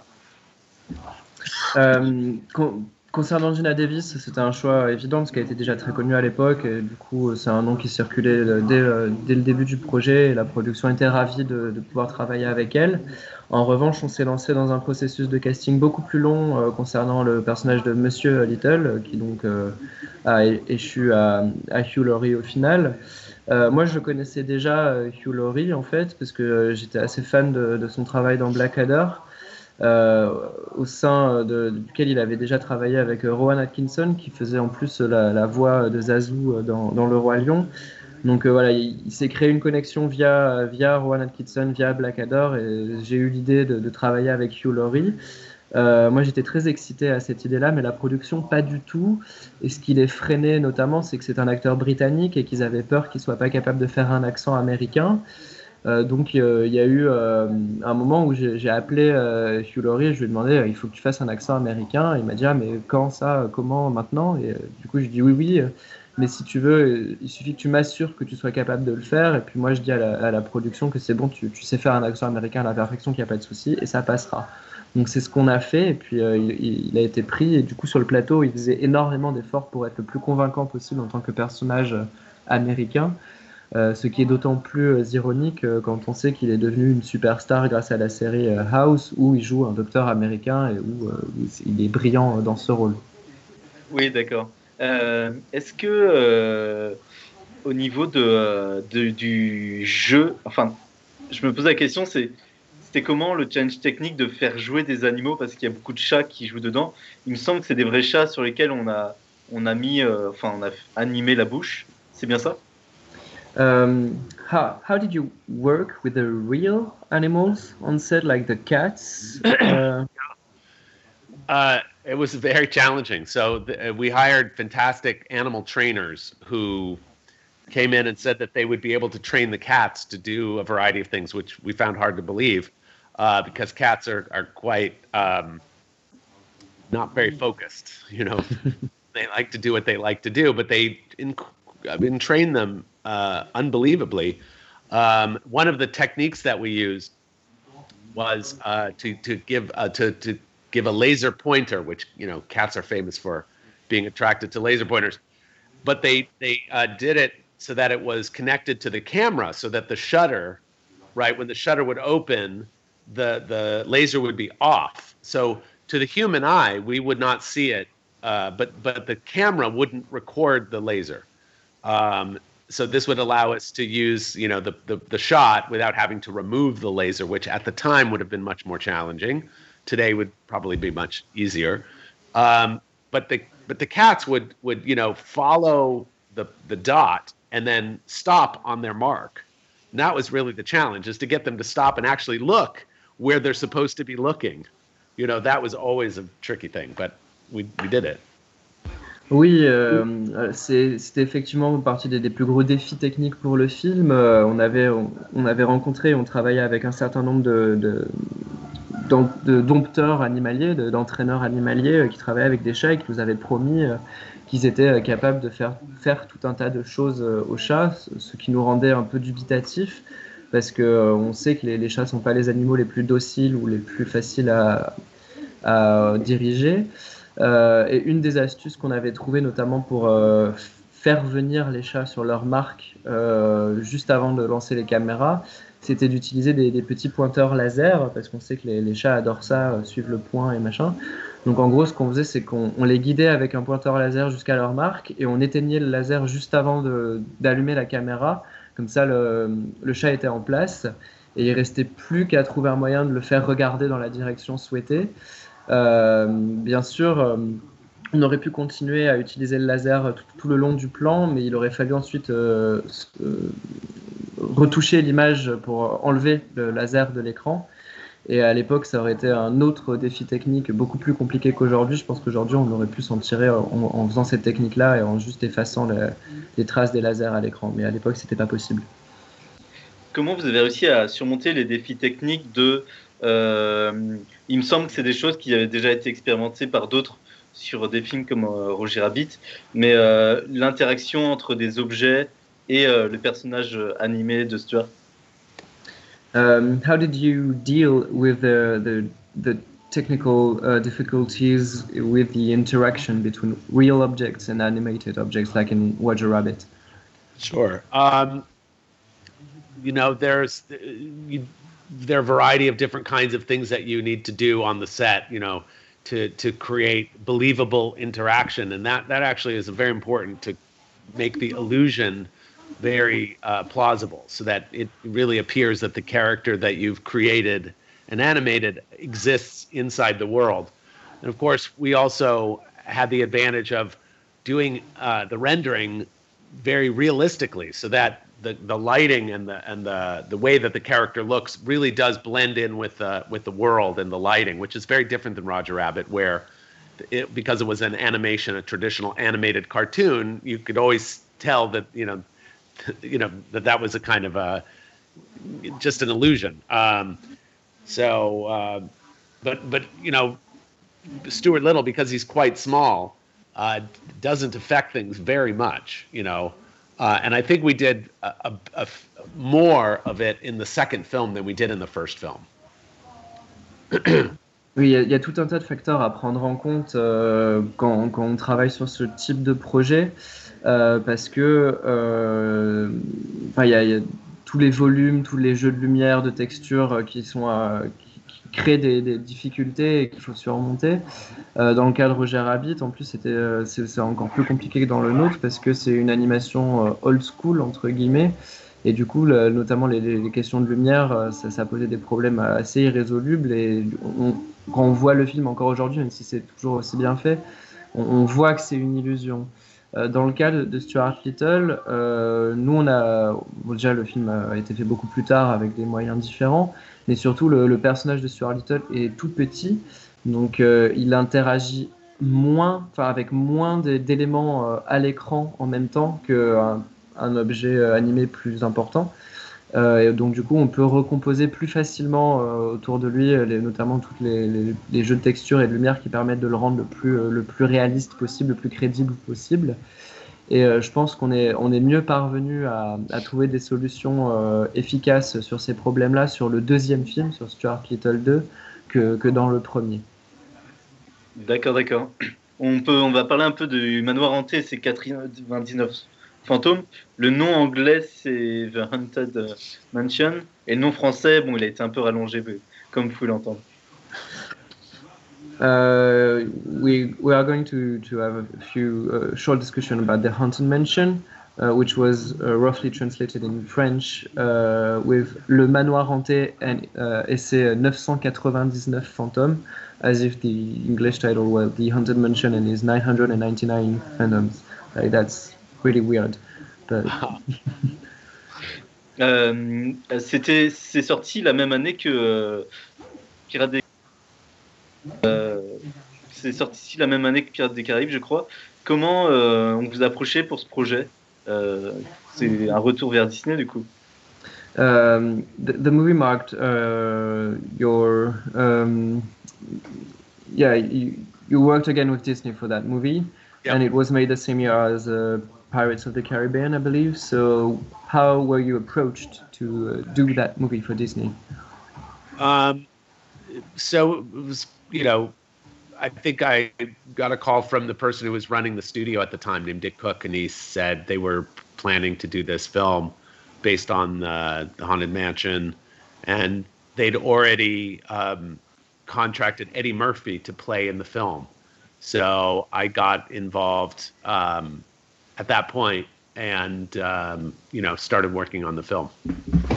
Oui, euh, le, projet était déjà un peu avancé quand, quand j'ai été contacté par la direction de Disney euh, à l'époque. Ils avaient déjà Eddie Murphy et en fait je me suis greffé sur le projet en cours euh, quand j'ai commencé à travailler dessus. D'accord, d'accord. Comment, pareil, comment vous avez composé votre casting et, quels défis techniques ont pu arriver à ce moment? Um, what what were the technical difficulties that you met on that particular movie, and how did you work to uh, gather the cast uh, besides Eddie Murphy? Mm-hmm. Um, you know, I mean, there was obviously there were challenges about how to kind of visualize the ghost element of the storytelling. Um, the biggest challenge was the story itself, I think. Um, but the the cast, um, you know, I think uh, you know there were a couple of people in the cast. Uh, Terrence Stamp, who is a fantastic uh, actor whose work I much admired, uh, you know, agreed to get involved in the in the film. And there's another actor named Wallace Shawn who. I was also a big fan of, who's the voice of the dinosaur in the Toy Story series. Um, he's a great character actor. Um, uh, so it was really a lot of fun working with uh, some of some of my film, uh, you know, heroes. Euh, oui, bien, sûr, il y avait des difficultés techniques pour euh, le- la réalisation à l'écran des, des fantômes et de comment ça allait présenter à l'écran. Mais je pense que le, le plus gros challenge sur ce film, ça été plutôt euh, l'histoire en elle-même, le scénario, que, que ses effets spéciaux. Euh, et concernant le, le casting, euh, moi j'étais très content de, de pouvoir travailler avec certaines de mes idoles de cinéma euh, sur, sur ce projet, notamment Terence Stamp, cet immense acteur. Et, euh, et puis également euh, un acteur qui s'appelle Wallace Shawn, euh, qui faisait la voix du, du T-Rex dans, dans Toy Story, et qui est un, un excellent acteur pour ce, ce genre de rôle très un peu stéréotypé comme ça, et euh, qui est un, peu- un peu une de mes idoles de, de jeunesse. Donc j'étais vraiment ravi de pouvoir travailler avec des gens comme ça sur, sur ce projet. D'ailleurs, au passage, il y a un album de, de l'artiste Kid Congo euh, qui s'appelle The Haunted Head, euh, qui, enfin, je suis à peu près sûr, est complètement inspiré de, de- du personnage de la voyante dans le film. Um, he, he just mentions an album by a, a band called The Haunted Head. Uh, that's probably inspired by the, the character of the the medium in the movie. Uh-huh. Il y a de Kid Congo. Oh, Uh, the, the, the, the, the head inside the crystal ball. Totally. Yes. Mais c'est, enfin, je vous invite à regarder euh, Kid Congo, The Haunted Head. C'est vraiment frappant. Okay. The, the character's name was Madame Leota. Le Il y a- personnage dans le film s'appelle Madame Lyota, oui. Madame Lyotta, yes. Euh, comment travaille euh, Eddie Murphy, euh, pareil qu'un acteur un peu mythique euh, dans, dans les, la comédie euh, Comment comment c'était de travailler avec lui euh, Est-ce qu'il y a une manière particulière de, de jouer? Um, what was your your work relationship with Eddie Murphy, and uh, how is he on set? And does he have a particular way of handling the the role and the the way he's directed? Yeah. So, you know, it's, it's it was actually incredible to see him work because he uh, became it was really kind of two different people off the set. He was very low key, you know, very quiet. Uh, but then when he would get in front of the cameras, suddenly he would he would come to life and you know perform in this sort of larger than life way that I think we're all sort of used to seeing him. But he was never that way off camera. Uh, I never saw him once, you know, sort of open up or cut loose that way. He was always very quiet. So it was amazing to see this transformation. Oui, c'est très, très impressionnant et très particulier de travailler avec Eddie Murphy parce que euh, c'est comme travailler avec deux personnes différentes à la fois en fait. Euh, quand il est euh, hors, euh, hors caméra sur le plateau, il est très, euh, très calme, très posé, euh, très modeste et dès que dès qu'il est devant la caméra, que la caméra s'allume, euh, bah, il lance la machine quoi. C'est un show à lui tout seul, il est survolté. C'est Eddie Murphy que tout le monde connaît. Mais du coup, c'est très surprenant de le voir euh, en dehors de, ce contexte-là parce qu'on s'y attend pas du tout quand on n'a jamais travaillé avec lui. vous, réalisez des films où il y a beaucoup beaucoup de euh, de mouvements, d'actions à la fois, et je trouve qu'une des forces de votre réalisation, c'est d'être toujours très clair dans ce qui se passe à l'écran. Est-ce que c'est quelque chose dont vous faites particulièrement, qui vous tient particulièrement à cœur Um, y- your your movies incorporates a lot of movements and uh, fast actions, uh, but you manage to stay very clear in the, the storytelling and the way you show the things. Uh, how do you do that? Like the the this opposition between like these uh, lots of action and dynamics and Right. the clarity of the way you're showing the process. I think, I mean, I, I think, you know, having a background in animation, I think, is probably what accounts for it because when you're drawing uh, characters, you sort of think about how how to compose for clarity. You know, so you think about how to how to show things uh, in, in a very uh, you know. We often talk about the silhouette of things. You know, so you see the silhouette is good, or or if you need to change the silhouette so that you get a clear statement um, pictorially. So I think it's really more of a natural byproduct of my experience in animation. Je pense que le, fait de venir du, monde du cinéma d'animation aide beaucoup en fait parce que c'est quelque chose de très organisé euh, où on doit tout prévoir à l'avance et tout planifier Euh, et ça permet justement de garder euh, cette clarté, ces idées claires dans, la gestion de, ces dynamiques là. Euh, notamment euh, quand on parle de, gestion de la, silhouette, en fait, euh, on, va, pouvoir remodeler à partir d'une silhouette pour obtenir l'effet l'effet souhaité et cet effet de clarté. Je pense que ça, ça vient vraiment de, du fait que j'ai commencé dans l'animation. D'accord, d'accord. Parce que c'est vrai qu'au niveau même spatialisation, que le spectateur comprenne exactement où est tels éléments et tels éléments, c'est très réussi en général. Euh, quel conseil vous donneriez à des jeunes réalisateurs qui, euh, pour aborder ce genre de, de problématiques, euh, pour bien gérer euh, la spatialisation, la fluidité? Uh, it's also true in the, the way you connect to, to space in your movie, like where um, where objects are in space uh, in, in the frame. Uh, what would be your advice for young directors to be like that? To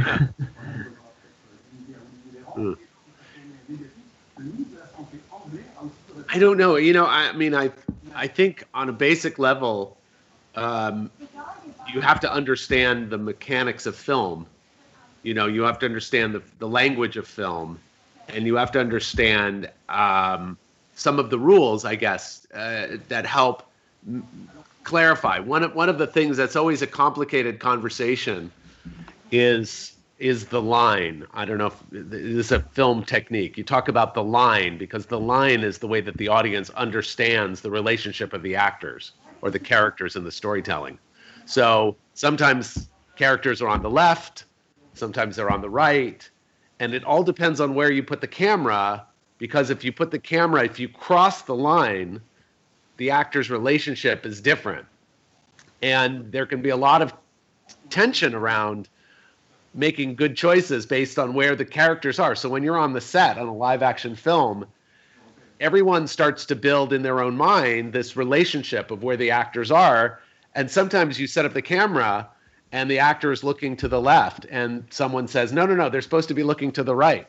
You say wait a second. No they were looking to the left over here because those relationships you can change them even during a scene but the audience if you don't change them in the proper way the audience will become confused and feel that they're you know they're not sure who's where or that it doesn't feel right because you're sort of the relationships shift without a logic or without a transition.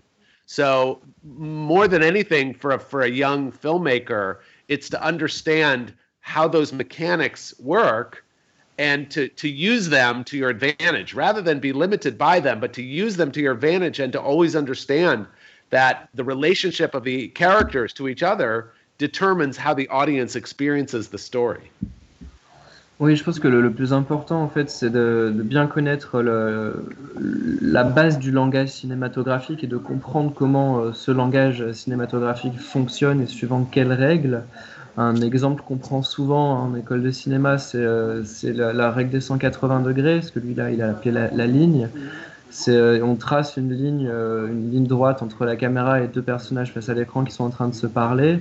Et il faut bien garder à l'esprit que quand on fait du champ contre champ, la caméra peut pas changer de côté de la ligne, sinon on perd complètement la relation à l'espace dans la scène. Et du coup, quand on se retrouve avec des personnages, sur, enfin des acteurs sur un plateau et qu'on veut changer justement d'angle et tout ça, il faut garder à l'esprit comment était disposée la caméra dans la, scène avant et qui regarde dans quelle direction pour garder cet effet de continuité et, euh, et donc pas, pas, rompre en fait le, le, charme et la fiction, sinon on perd le spectateur en fait. Alors bien sûr, on peut jouer avec ces règles-là, on peut s'en affranchir, mais il faut être conscient des effets que ça produit pour pouvoir, euh, pour qu'ils se retournent pas contre nous. Du coup, donc euh, mon conseil ce serait de, de bien connaître cette grammaire euh, cinématographique mais euh, de pas de pas pas se sentir prisonnier en fait de ces règles-là, juste de les retourner à notre avantage en fait, de jouer avec elles en comprenant bien les effets que ça produit. D'accord, d'accord. Euh, ben, on va parler un peu du Royaume interdit. Euh, tu, comment tu t'es retrouvé à faire ce film qui est une coproduction américaine et chinoise? Uh, your next movie was The Forbidden Kingdom, uh, and how did you get to, to, to make that movie? Because it's a, a, a co-production between China and uh, the USA. Right. So, you know, I had I had actually traveled to China uh, for the first time in 1997. This was after Lion King, and it really had a profound effect on me. It was an incredible uh, experience to see it for the first time and to start to understand, you know, the role of China in the world differently than I had always imagined it. Um, and so when the opportunity came up to direct this film that was going to be shot in China and made with some of the great Chinese film, you know, artists, some, you know, actors and martial artists and even uh, behind the scenes, we, we, we worked with an incredible uh, group of talented, very talented Chinese filmmakers. Uh, I was very excited about the possibility. And so when I met with the producer, uh, to convince him that I could do this film. It took actually a long time. He wasn't convinced right away that I could do it. Uh, but I think one of the one of the things that convinced him was the fact that I owned an apartment in Beijing. So I actually had had purchased this apartment in 2005, and uh, in 2007 when we were doing the film, you know, I think it occurred to him that that my connection with China was very sincere. You know, that it was a it wasn't something I it wasn't a place that I planned to just drop into and and leave, but that I had a a, a historical connection. And eventually, I, I was I was dating her at the time. We were I think we were engaged, but my wife is uh, Chinese. Um, she's ethnically Chinese. She was born in America in Los Angeles. In fact, her mom and dad were both from China. Um, so you know that became a kind of a big big part of my life. So I was I was very excited about the opportunity to to work there. Euh, oui, en fait, j'avais déjà voyagé en Chine après le Roi Lion en 1997 et, euh, et j'avais été euh, très impressionné lors de mon voyage par, par le pays et surtout par la différence entre la, réalité de ce qu'était la Chine et les projections que j'en avais mentalement, ce que je m'étais imaginé être la Chine. Mais du coup, j'avais créé à ce moment-là un lien très très fort entre ce pays et moi à tel point qu'en fait en 2005 j'avais acheté un appartement à Beijing. Et du coup euh, quand, on a commencé à parler de, ce, film, de ce projet, euh, ça, ça c'est devenu une opportunité super intéressante pour moi parce qu'en plus c'était l'opportunité de travailler avec de, de, grands artistes chinois, donc que ce soit des acteurs ou des réalisateurs ou des, des chefs-op. Enfin voilà, il y avait toute une partie du, casting qui était chinois et qui était des pointures en Chine et ça m'intéressait beaucoup. Euh, Maintenant, l'obstacle, c'était que le, producteur du film n'était pas intimement persuadé que j'étais forcément la bonne personne pour le, réaliser. Euh, mais ce qui a aidé à peser dans la balance, c'est justement le fait que j'avais cet appartement depuis 2005 en Chine, alors que le film se fait en 2007. Donc, du coup, ça a aidé à le convaincre euh, que mon, que mon lien avec ce pays était vraiment sincère. Et puis, par ailleurs, euh, mon épouse est d'origine chinoise. Elle est née aux États-Unis de parents chinois, mais euh, elle est, d'origine chinoise. Et à l'époque du film, même si je n'étais pas encore marié avec elle, on, était déjà ensemble en fait. Donc voilà, c'est tout un, tas d'éléments qui ont fait que euh, je, je, semblais être tout désigné pour, pour faire ce film. D'accord, d'accord. Ce qui est euh, également intéressant, je me, je me demandais, est-ce que les films de Kung Fu étaient quelque chose que, que tu regardais habituellement, toi, plus jeune? Ou si c'est pas le cas, est-ce que tu t'es documenté en regardant des classiques? Um, Were you already uh, a fan of like martial arts movie and kung fu movies when you were younger, yes. or was it a later inspiration for the no, movie? No, I, I, I, was. Um, you know, I I loved watching uh, martial arts films. I was a big fan of Bruce Lee, for instance. Um, so, um, and and even Jackie Chan. You know, I'd seen some of his early films as well, and. Uh, um, you know, there was something about the the, the, the almost the, the, it's like a dance. You know, there's a the choreography of a martial arts is very almost like a ballet. Uh, so it's very, you know, when it's done really well, it's always very exciting, you know, to watch in a film. Uh, so this was, you know, kind of a great opportunity. And it's interesting. I'm sure you've noticed, based on the, my, you know, very uh, mixed and varied a filmography that I'm always excited about working in doing a film that is very you know uh, unique and different and something that would be a challenge you know so it's it's not like I've done the same thing over and over I sort of always try to find something new Non, non, j'ai toujours été euh, très fan des, films d'arts martiaux, des films de kung-fu. Euh, J'étais un grand fan de Bruce Lee et puis même de, de, Jackie Chan, dont j'avais vu les, les, films les plus anciens, les premiers films. Euh, donc pour moi, ça, représentait quelque chose de très excitant de faire ça. Et, et puis par ailleurs, comme vous l'aurez peut-être deviné en, regardant un peu l'évolution de ma filmographie, c'était aussi l'occasion d'aborder un nouveau challenge, un nouveau défi, un nouveau genre euh, de cinéma, quelque chose que j'avais jamais fait. Moi, j'aime bien, euh, je, je, me répète pas d'un film à l'autre. Et du coup, voilà, c'était l'opportunité de faire encore quelque chose de nouveau et d'excitant euh, pour moi. Euh, comment tu as travaillé les, les, combats, les chorégraphies de combat et les effets spéciaux Est-ce que tu peux nous en parler un peu de comment c'est fait ces types de combats là-bas um, How did you specifically work on the choreography and the fights and uh, the special effects for the, the choreographed fights of sure. this movie. Yeah. So, you know, uh, we worked with um, Yuan Woping, uh, who is one of the greatest, you know, fight choreographers in China, um, originally from Hong Kong. Uh, and he was a director in his own right and made some of the very early Jackie Chan films. The two of them met um, in the same you know school, the martial arts school, uh, when they were quite young. And so uh, when Jackie Chan became a big star, um, he kind of branched out and started doing his own choreography uh, with his own team of stunt people. Um, and had not worked with Yun Waping since his earliest successes. Uh, but Jet Li, on the other hand, had continued to work with Yun Waping uh, in some of his more recent films. And when we uh, knew we were going to have a, a, challenge bringing Jet Li and Jackie Chan together to work on the same film, the question, the big question was who would we be able to work with that could actually work with both of these superstars? And Yun Waping was the perfect choice. I'm not sure if there there would be anyone who could you know equal him. Uh, and we managed to convince him to do the film. And Jackie Chan agreed for the first time in his career since his earliest days to work with someone else, you know, to work with another another uh, person. And so bringing this incredible team together was a big part of that. And of course, Yun Wo Ping also did uh, the films Kill Bill, you know, the Tarantino film.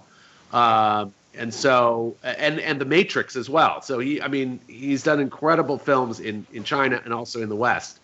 Uh, so it was such a, an honor really to be able to work with with him and and uh, and jackie and jet in the same at the same uh, in the same film.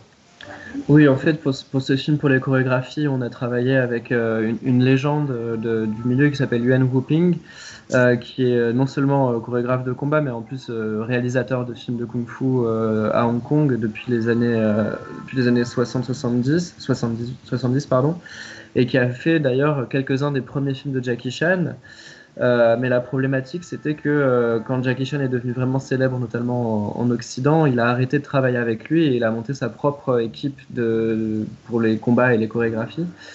Euh, et en fait, euh, alors que, que, Jet Li, lui, avait continué à travailler avec Yuan Woping sur plusieurs projets, donc quand on, s'est retrouvé avec ce, film-là qui réunissait ces deux stars, Jackie Chan d'un côté et Jet Li de l'autre, la question s'est posée de euh, qui on allait pouvoir trouver comme collaborateur pour euh, les, chorégraphies euh, qui serait accepté par les deux stars du film. Et en fait, on a proposé Yuan Woping et, et, Jackie Chan a accepté pour la première fois depuis ses tout débuts au cinéma de, de travailler avec quelqu'un d'autre et donc de retravailler avec son premier maître. Euh, mais c'est vraiment pas n'importe qui. On parle quand même du, mec qui a fait les chorégraphies pour, pour Kill Bill, pour Matrix, ou euh, donc là il a pas cité, mais pour The Grandmaster de Wong Kar Wai, qui est quand même euh, pas non plus le film le plus pourri dans le style. Donc euh, voilà, c'était un honneur de, travailler avec une figure aussi importante de ce milieu-là. Effectivement. comment, comment vous avez envisagé l'histoire euh, au niveau d'intention de réalisation, qu'est-ce que vous vouliez faire passer dans, comme message? Et par quel biais de la réalisation vous êtes passé? Euh, tu, peux, tu peux reformuler ta question, je n'ai pas compris. En gros, comment il a, il, quel message il avait sur ce film-là, comment il s'est approprié l'histoire et, et qu'est-ce qu'il voulait dire à travers cette histoire en tant que euh, what was the story you wanted to tell with that movie? Did you have a specific message you wanted to convey, uh, a certain way of uh, self-appropriating that story, or was it Well, just? I mean, it was interesting because the story is about this young American boy who's a fan of martial arts films, uh, and he is transported magically to China, to ancient China, where he gets to meet with these great kind of kung fu masters. Um, so I, I often describe the experience of making the film as exactly the same as this film itself, right? I was the the American coming to China uh, to get to work with all of these great kung fu masters. So, uh, so it was very kind of, uh, you know, life imitates art kind of movie. Oui, c'est rigolo parce qu'en fait, le, film raconte l'histoire d'un jeune adolescent qui est fan de films de kung-fu et de wuxiapian et qui se retrouve euh, transporté par magie dans la, Chine impériale et euh, le, monde du kung-fu et tout ça. Et en fait, dans la manière dont j'ai abordé le, projet, euh, je me retrouvais dans ce personnage et j'ai décidé de le réaliser exactement comme le, personnage abordait ça. J'étais un peu cet Américain qui se retrouve par enchantement au milieu des maîtres du kung-fu chinois. C'est euh, c'est un cas d'école pour, euh, pour le, le dicton qui dit que l'art imite la vie, en fait. D'accord. Euh, c'était, vous parliez un peu chinois ou ça a été un- une difficulté, ça, le langage sur, sur le plateau? Did you already speak Chinese at the time, or was it a, a barrier language? No, I was just learning, learning how to speak at the time. Non, j'étais en- encore en cours euh, en train d'apprendre le, le chinois à l'époque. D'accord, d'accord. Je vais devoir faire vite pour terminer pas trop tard. Euh, mais vous avez après Flying Paper, qui, euh, qui est très bah, réussi, je dirais, euh, sur ce que vous essayez de faire. J'ai l'impression que vous avez essayé de mixer des films à la Agatha Christie et des films de braquage. Your next movie was Fly Paper, and it's kind of crazy also because it's like you're trying to meet to to mingle Agatha Christie's stories to um, robbing a bank uh, movie. So could you expand on that movie? Yes, it was a very unusual project. I, um, I, uh, I had met the the screenwriters of the film who had actually just um, written the film Hang, The Hangover, which was an enormous success. Uh, but I met with them just before that film came out, and so before the film came out, you know, they were two writers, but they hadn't had this sort of incredible success.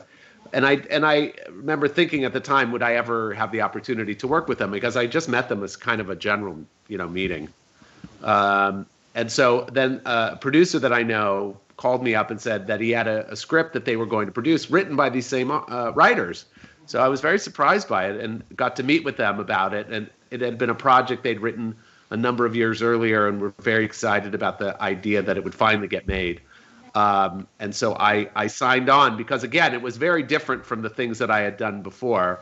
Um, it was a kind of an odd, as you described, a sort of an odd kind of combination of genre elements, sort of combined into the same the same uh, film.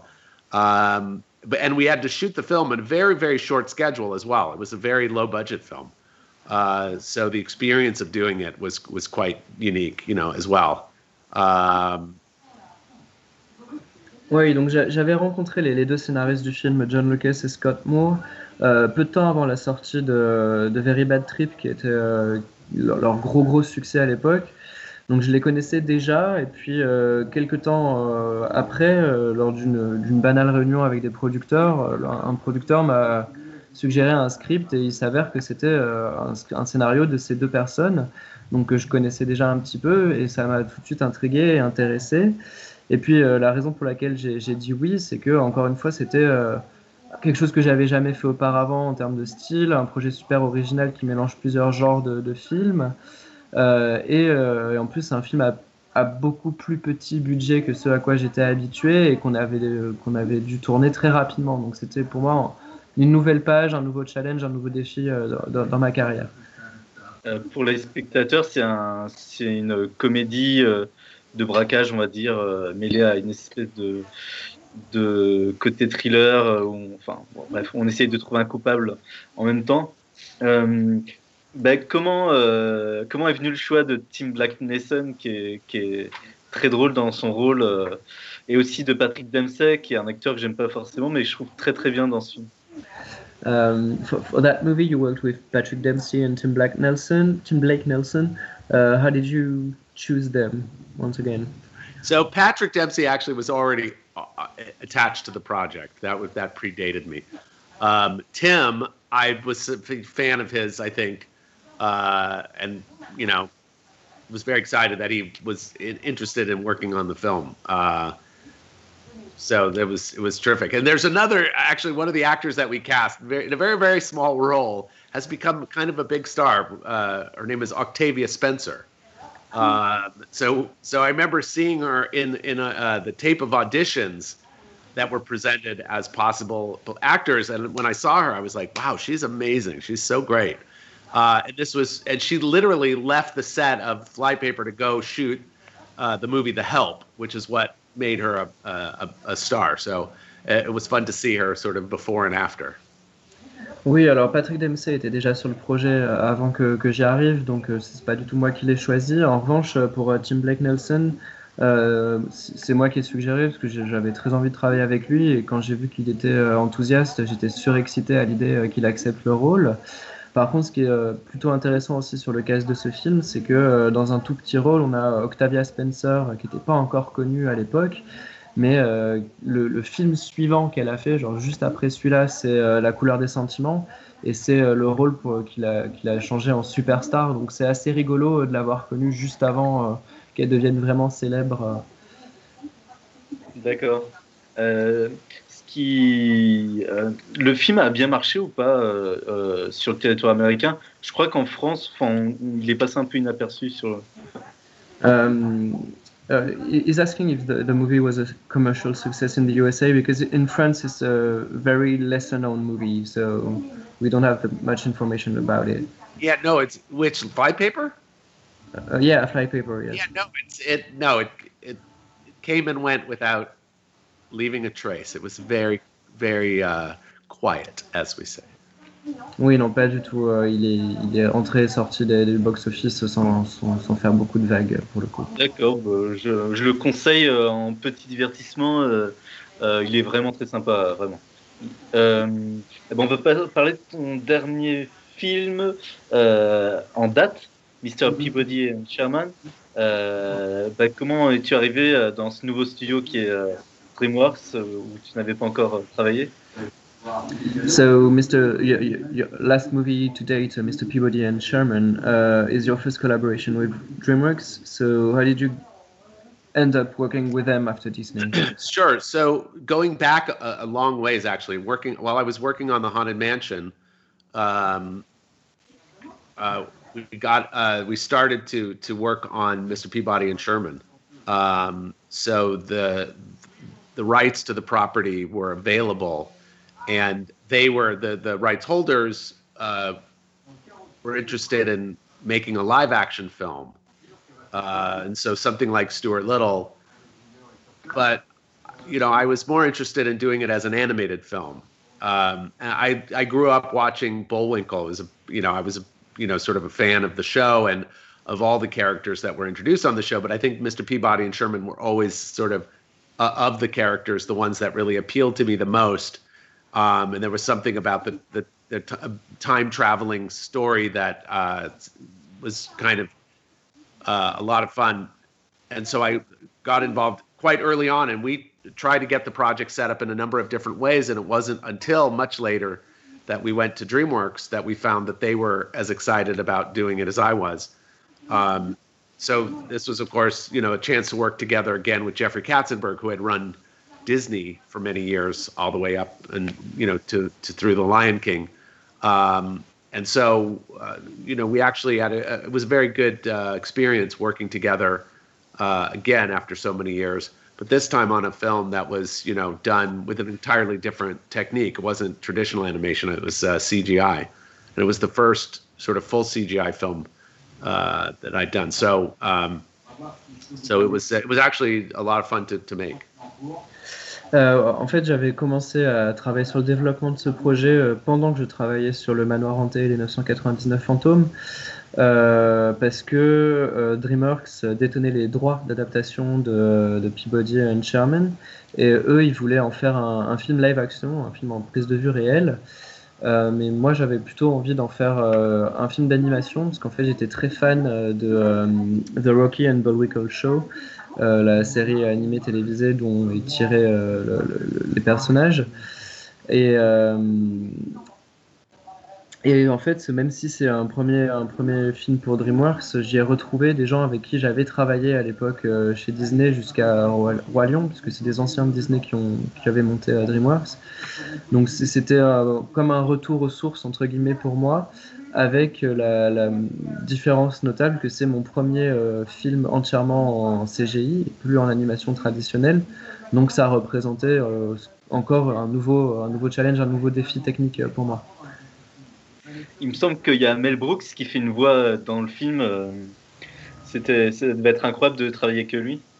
Uh, for this movie, you worked with Mel Brooks as a, one of the voice actors? Yes. So, uh, what, how, how was this experience? Like, Oh, how was it to work with Mel. Brooks? It was actually the second time I'd worked with him. The first time I'd worked with him was uh, for a, a, sh- a live action short that was done for Disney for one of the theme parks as a kind of a, a ride, pre ride show. Um, and this was done back in 1990. And it was about Mickey Mouse coming to Hollywood to be discovered. And it was this, a similar style of Roger Rabbit. So the idea was that Mickey Mouse was a toon who lived in the real world and he came to Hollywood in the 1920s and was, you know, picked out of a line. Uh, and then Mel Brooks turns out to be the the director of the screen test.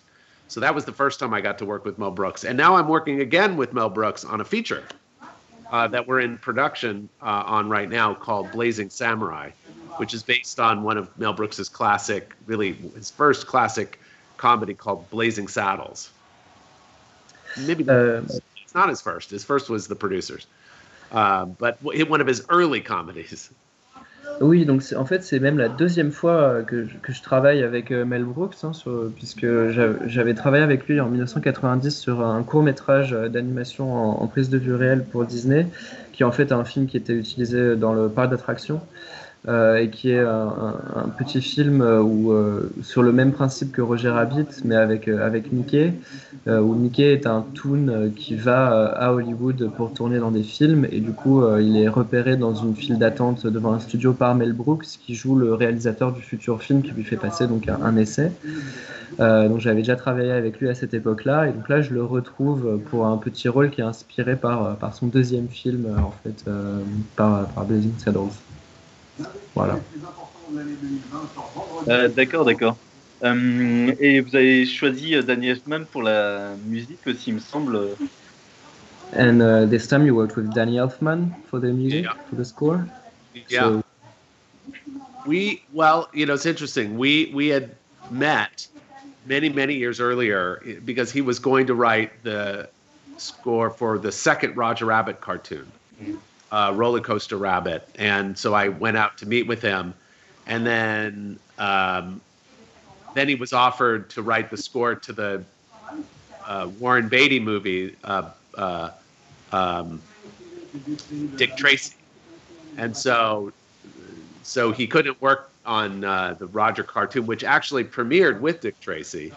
Um, so so many years later, uh, he was looking for a project, and DreamWorks was talking to Danny about a variety of different kinds of things, and uh, he responded very positively to Peabody and Sherman as, a, as an idea, and so we got to work together, and he's it was a fantastic collaboration. He was such so great to work with, uh, such a you know brilliant sort of creative mind.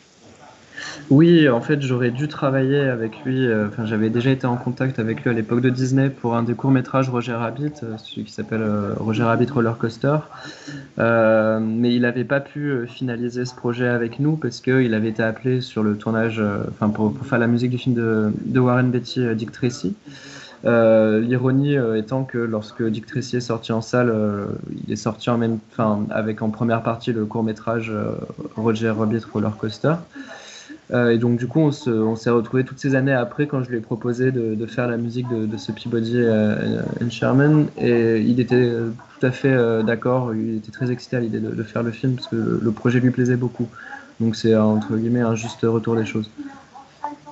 D'accord. On va devoir bientôt conclure. J'ai deux questions euh, des gens euh, qui, sont en ligne. Euh, une, c'est euh, quel est euh, votre film préféré? Et euh, bah déjà.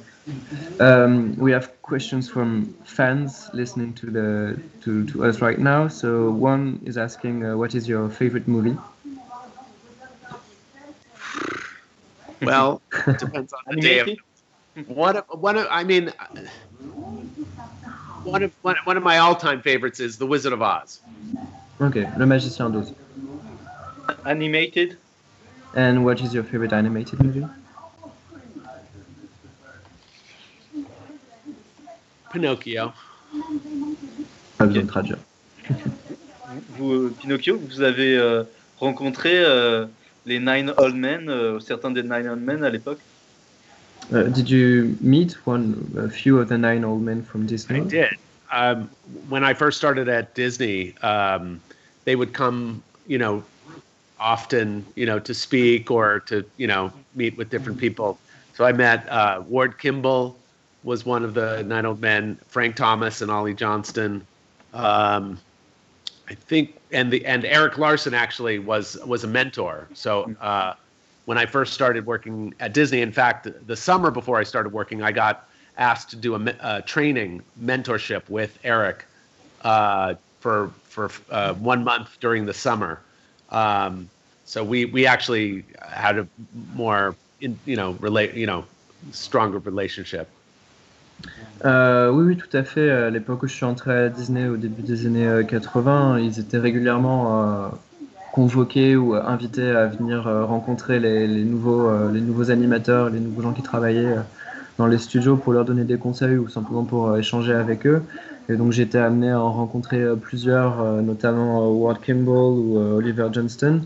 Mais euh, c'est avec Eric Larson que j'ai eu euh, la, la- la relation la plus, euh, la plus suivie, la plus euh, fructueuse. Parce qu'on a, il m'a beaucoup conseillé euh, quand j'étais sur le tournage d'un d'un de mes premiers euh, projets euh, chez Disney. D'accord. Euh, bah, petite dernière question pour conclure. euh, un projet en cours ou pas encore? Uh, so last question to to conclude. Uh, are you working on something right now? Yes. Yeah, yeah. As I mentioned, I'm working on a new animated film called Blazing Samurai, which is based on the Mel Brooks film Blazing Saddles. And Mel Brooks is actually in the film. And we just did a recording session with him a couple of weeks ago. It's amazing. He's 94 years old, I think. Uh, so we'll be finished with the animation in the uh, in the spring, and the film will be kind of ready to go by the end of the summer. Oui, oui, euh, comme, je le disais tout à l'heure, euh, en fait j'ai un projet en cours qui s'appelle Blazing Samurai et qui est, euh, qui est adapté de Blazing Saddle de Mel Brooks. Et il y aura Mel Brooks dans le film. Euh, ça, on, va, on, va, on va retravailler ensemble, c'est assez génial. En plus, il est quand même très très vieux aujourd'hui, il a 94 ans. Euh, on, on en est en post-prod, euh, on, va faire l'animation, il reste plus que l'animation à faire, quoi, mais les, les voix sont, sont enregistrées, tout est, tout est là. Quoi. D'accord. C'est fait avec quel studio euh, C'est toi? Um, with, with, which studio is doing the, the movie this time? Uh, the, the, the, studio is actually in Montreal. Uh, the distributor is not determined yet. So the, the this company is called Cinesite. Uh, and, and so uh, we- we'll see. Ultimately, the question is whether it will be released in theaters if theaters are open. Um, hopefully, they will be by that time. Euh, on travaille avec un studio à Montréal, mais on n'a pas encore de, de, de studio de distribution. euh, voilà, on travaille avec quelque chose qui s'appelle Cinesite. euh, le reste n'est pas encore totalement dévoilé, c'est certain. D'accord. Ben, merci beaucoup, euh, Rob Minkoff, de- d'avoir été avec nous euh, durant ces deux heures. Uh, thank you very much for staying with us for these two hours. Of course. Thank you so much. It's uh, been a pleasure talking. C'était un plaisir pour moi. Et merci beaucoup.